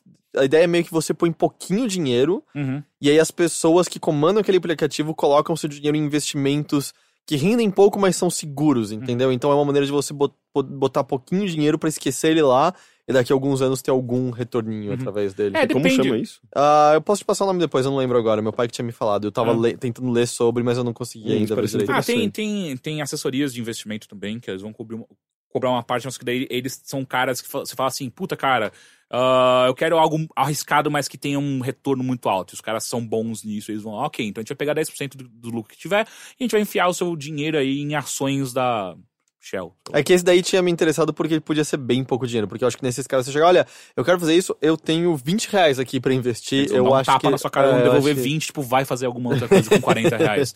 Ah, não, então depende do investimento. Tem. Porque o pouco que eu conheço de investimento tem, tem faixas necessárias. Tipo, ah, tem coisas que você só consegue investir a partir de 10 mil reais, saca? Ah, ah, então é. Até mesmo no banco mesmo. Você for no seu banco, você é Itaú. Uhum. Sabia que tem uma. que é interessante até. Tem uma, uma linha de investimento nele ah, que você liga pros caras e você fala quanto você tem, o quanto você quer ganhar, quanto tempo você quer deixar esse dinheiro parado. E os caras geralmente eles dão conselhos ok, sabe? Tipo, só que assim, você tá investindo em produtos do seu próprio banco. Ah, o que eu nunca confio. Então. Mas só que assim, são melhores do que simplesmente uma poupança, saca? Uhum. Algo a se pensar. É, quanto mais você quer ganhar, maior é o risco também, né? Tipo, a poupança é... Uhum. não É, rende não nada ser, porque tipo, extremamente... letra do tesouro. não tem nenhum risco na Letra do poupança. Tesouro, eu tava vendo outro dia um gráfico é ridículo. Se você tivesse investido 5 mil reais em, em 2 mil, hoje você teria mais de 100 mil reais, saca? Caralho, o que, que é isso? Patético. Mas o que, que é isso? Letras do Tesouro. Ah, é, são, aquelas- são aqueles investimentos que tem, que levam em conta juros do governo e pagamento de banco, Hum. e caralho a quatro. Tem uma, umas pá de conta louca aqui. Mas você pode perder um monte também. Não, essa não, essa é extremamente segura. E ela só cresceu. Tipo, Vale, por exemplo, quem investiu na Vale no começo dos anos 90 ganhou muito dinheiro, muito, sem nenhum risco. Hoje em dia não mais, mas ainda. ainda enfim, eu não entendo muito. É o, é o que eu leio por Eu cima. sinto que eu sou, tipo... é, Você sente meio criança quando as pessoas começam a falar É, disso? Também, porque eu me sinto super leigo e parece que eu nunca vou entender, porque, tipo, mesmo é, conversando sobre o assunto, tem- tem- tentando é, entrar e eu, eu, eu fico, parece que, tipo, não é pra mim, Uhum. sabe? Não sei, mas ao, ao mesmo tempo eu me sinto meio, meio burro por, por, por não conseguir fazer, tipo, gerar dinheiro, ou em algum momento da minha vida ter investido em alguma coisa, porque Ah, eu não, poderia é. estar mais seguro, Meu sabe? conselho, nunca converse com ninguém que manje de investimentos. Porque ele vai te convencer. Não, não é isso. É que ele só vai provar pra você o quão estúpido você é em não ter feito um pé de meia, ou não ter investido em X coisas, ou então como o mercado tá fadado a, a- Aliás, o seu dinheiro tá fadado a acabar se você não fizer nada a respeito disso. E você só vai ficando mal e o cara sabe todos os cheat codes possíveis Então, pra vida exatamente. financeira. É como, fica, é como se a "Ah". gente estivesse, sabe, todo mundo tá inserido num, num- num ambiente capitalista, a gente lida com dinheiro, com entrada e saída de dinheiro e tudo mais, é tipo, é a norma, só que algumas pessoas parece que estão elas encontraram uma falha na Matrix pra ganhar dinheiro. E não que seja um, um erro, na verdade, Aham. tipo, elas não estão cometendo, cometendo nenhum crime, mas é uma coisa que tão. algumas pessoas apenas sabem explorar é, essa falha, sabe? Ah, sim, quem sabe explorar o mercado financeiro e tem grana pra isso, puta que pariu, sabe? Ganha muito dinheiro. Enfim. É, senhores, É, com essa mensagem deprimente. é, bem-vindo ao capitalismo. Uhum. Ah, senhores, muito obrigado por mais um bilheteria. Ah, De de nada. nada, né? De Ah, nada, Você é tá gente agradecendo? Pode é. fazer. É, É o que Matheus, deu pra obrigado hoje, né? Deu-. Teve pra hoje. É. E, E lembrando bom, agora... que Ah, nenhuma lei é absoluta, né? Mas. enfim, obrigado, ministro, Uhum. novo ministro da Justiça, Alexandre de Moraes, né? Ah, enfim, com essa, com essa mensagem de bons, bons agouros que estão vindo pra, pra nação brasileira, fique agora com Calbi Peixoto. Eu ia falar Peixoto. Ué, não ia ser a Noni? Não, é o Calbi Peixoto. Anoni. Não, vai tocar, tocou na sua hora. Ah, ok. Tá. Então fiquem aí com o Calbi Peixoto. Tchau! Tchau.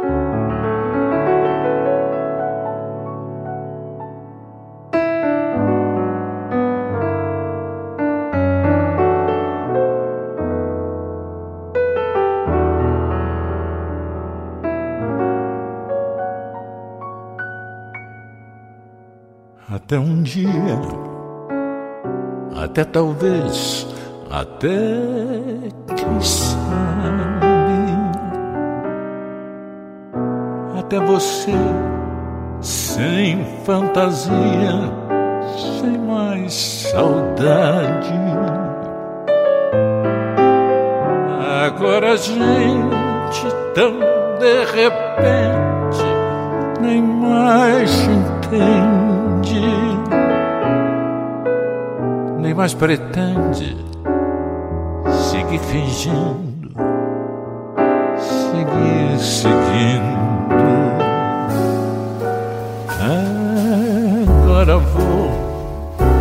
Pra onde for, sem mais você. sem me querer, sem mesmo ser, sem me entender. Oh, me beber, ou me perder pela cidade.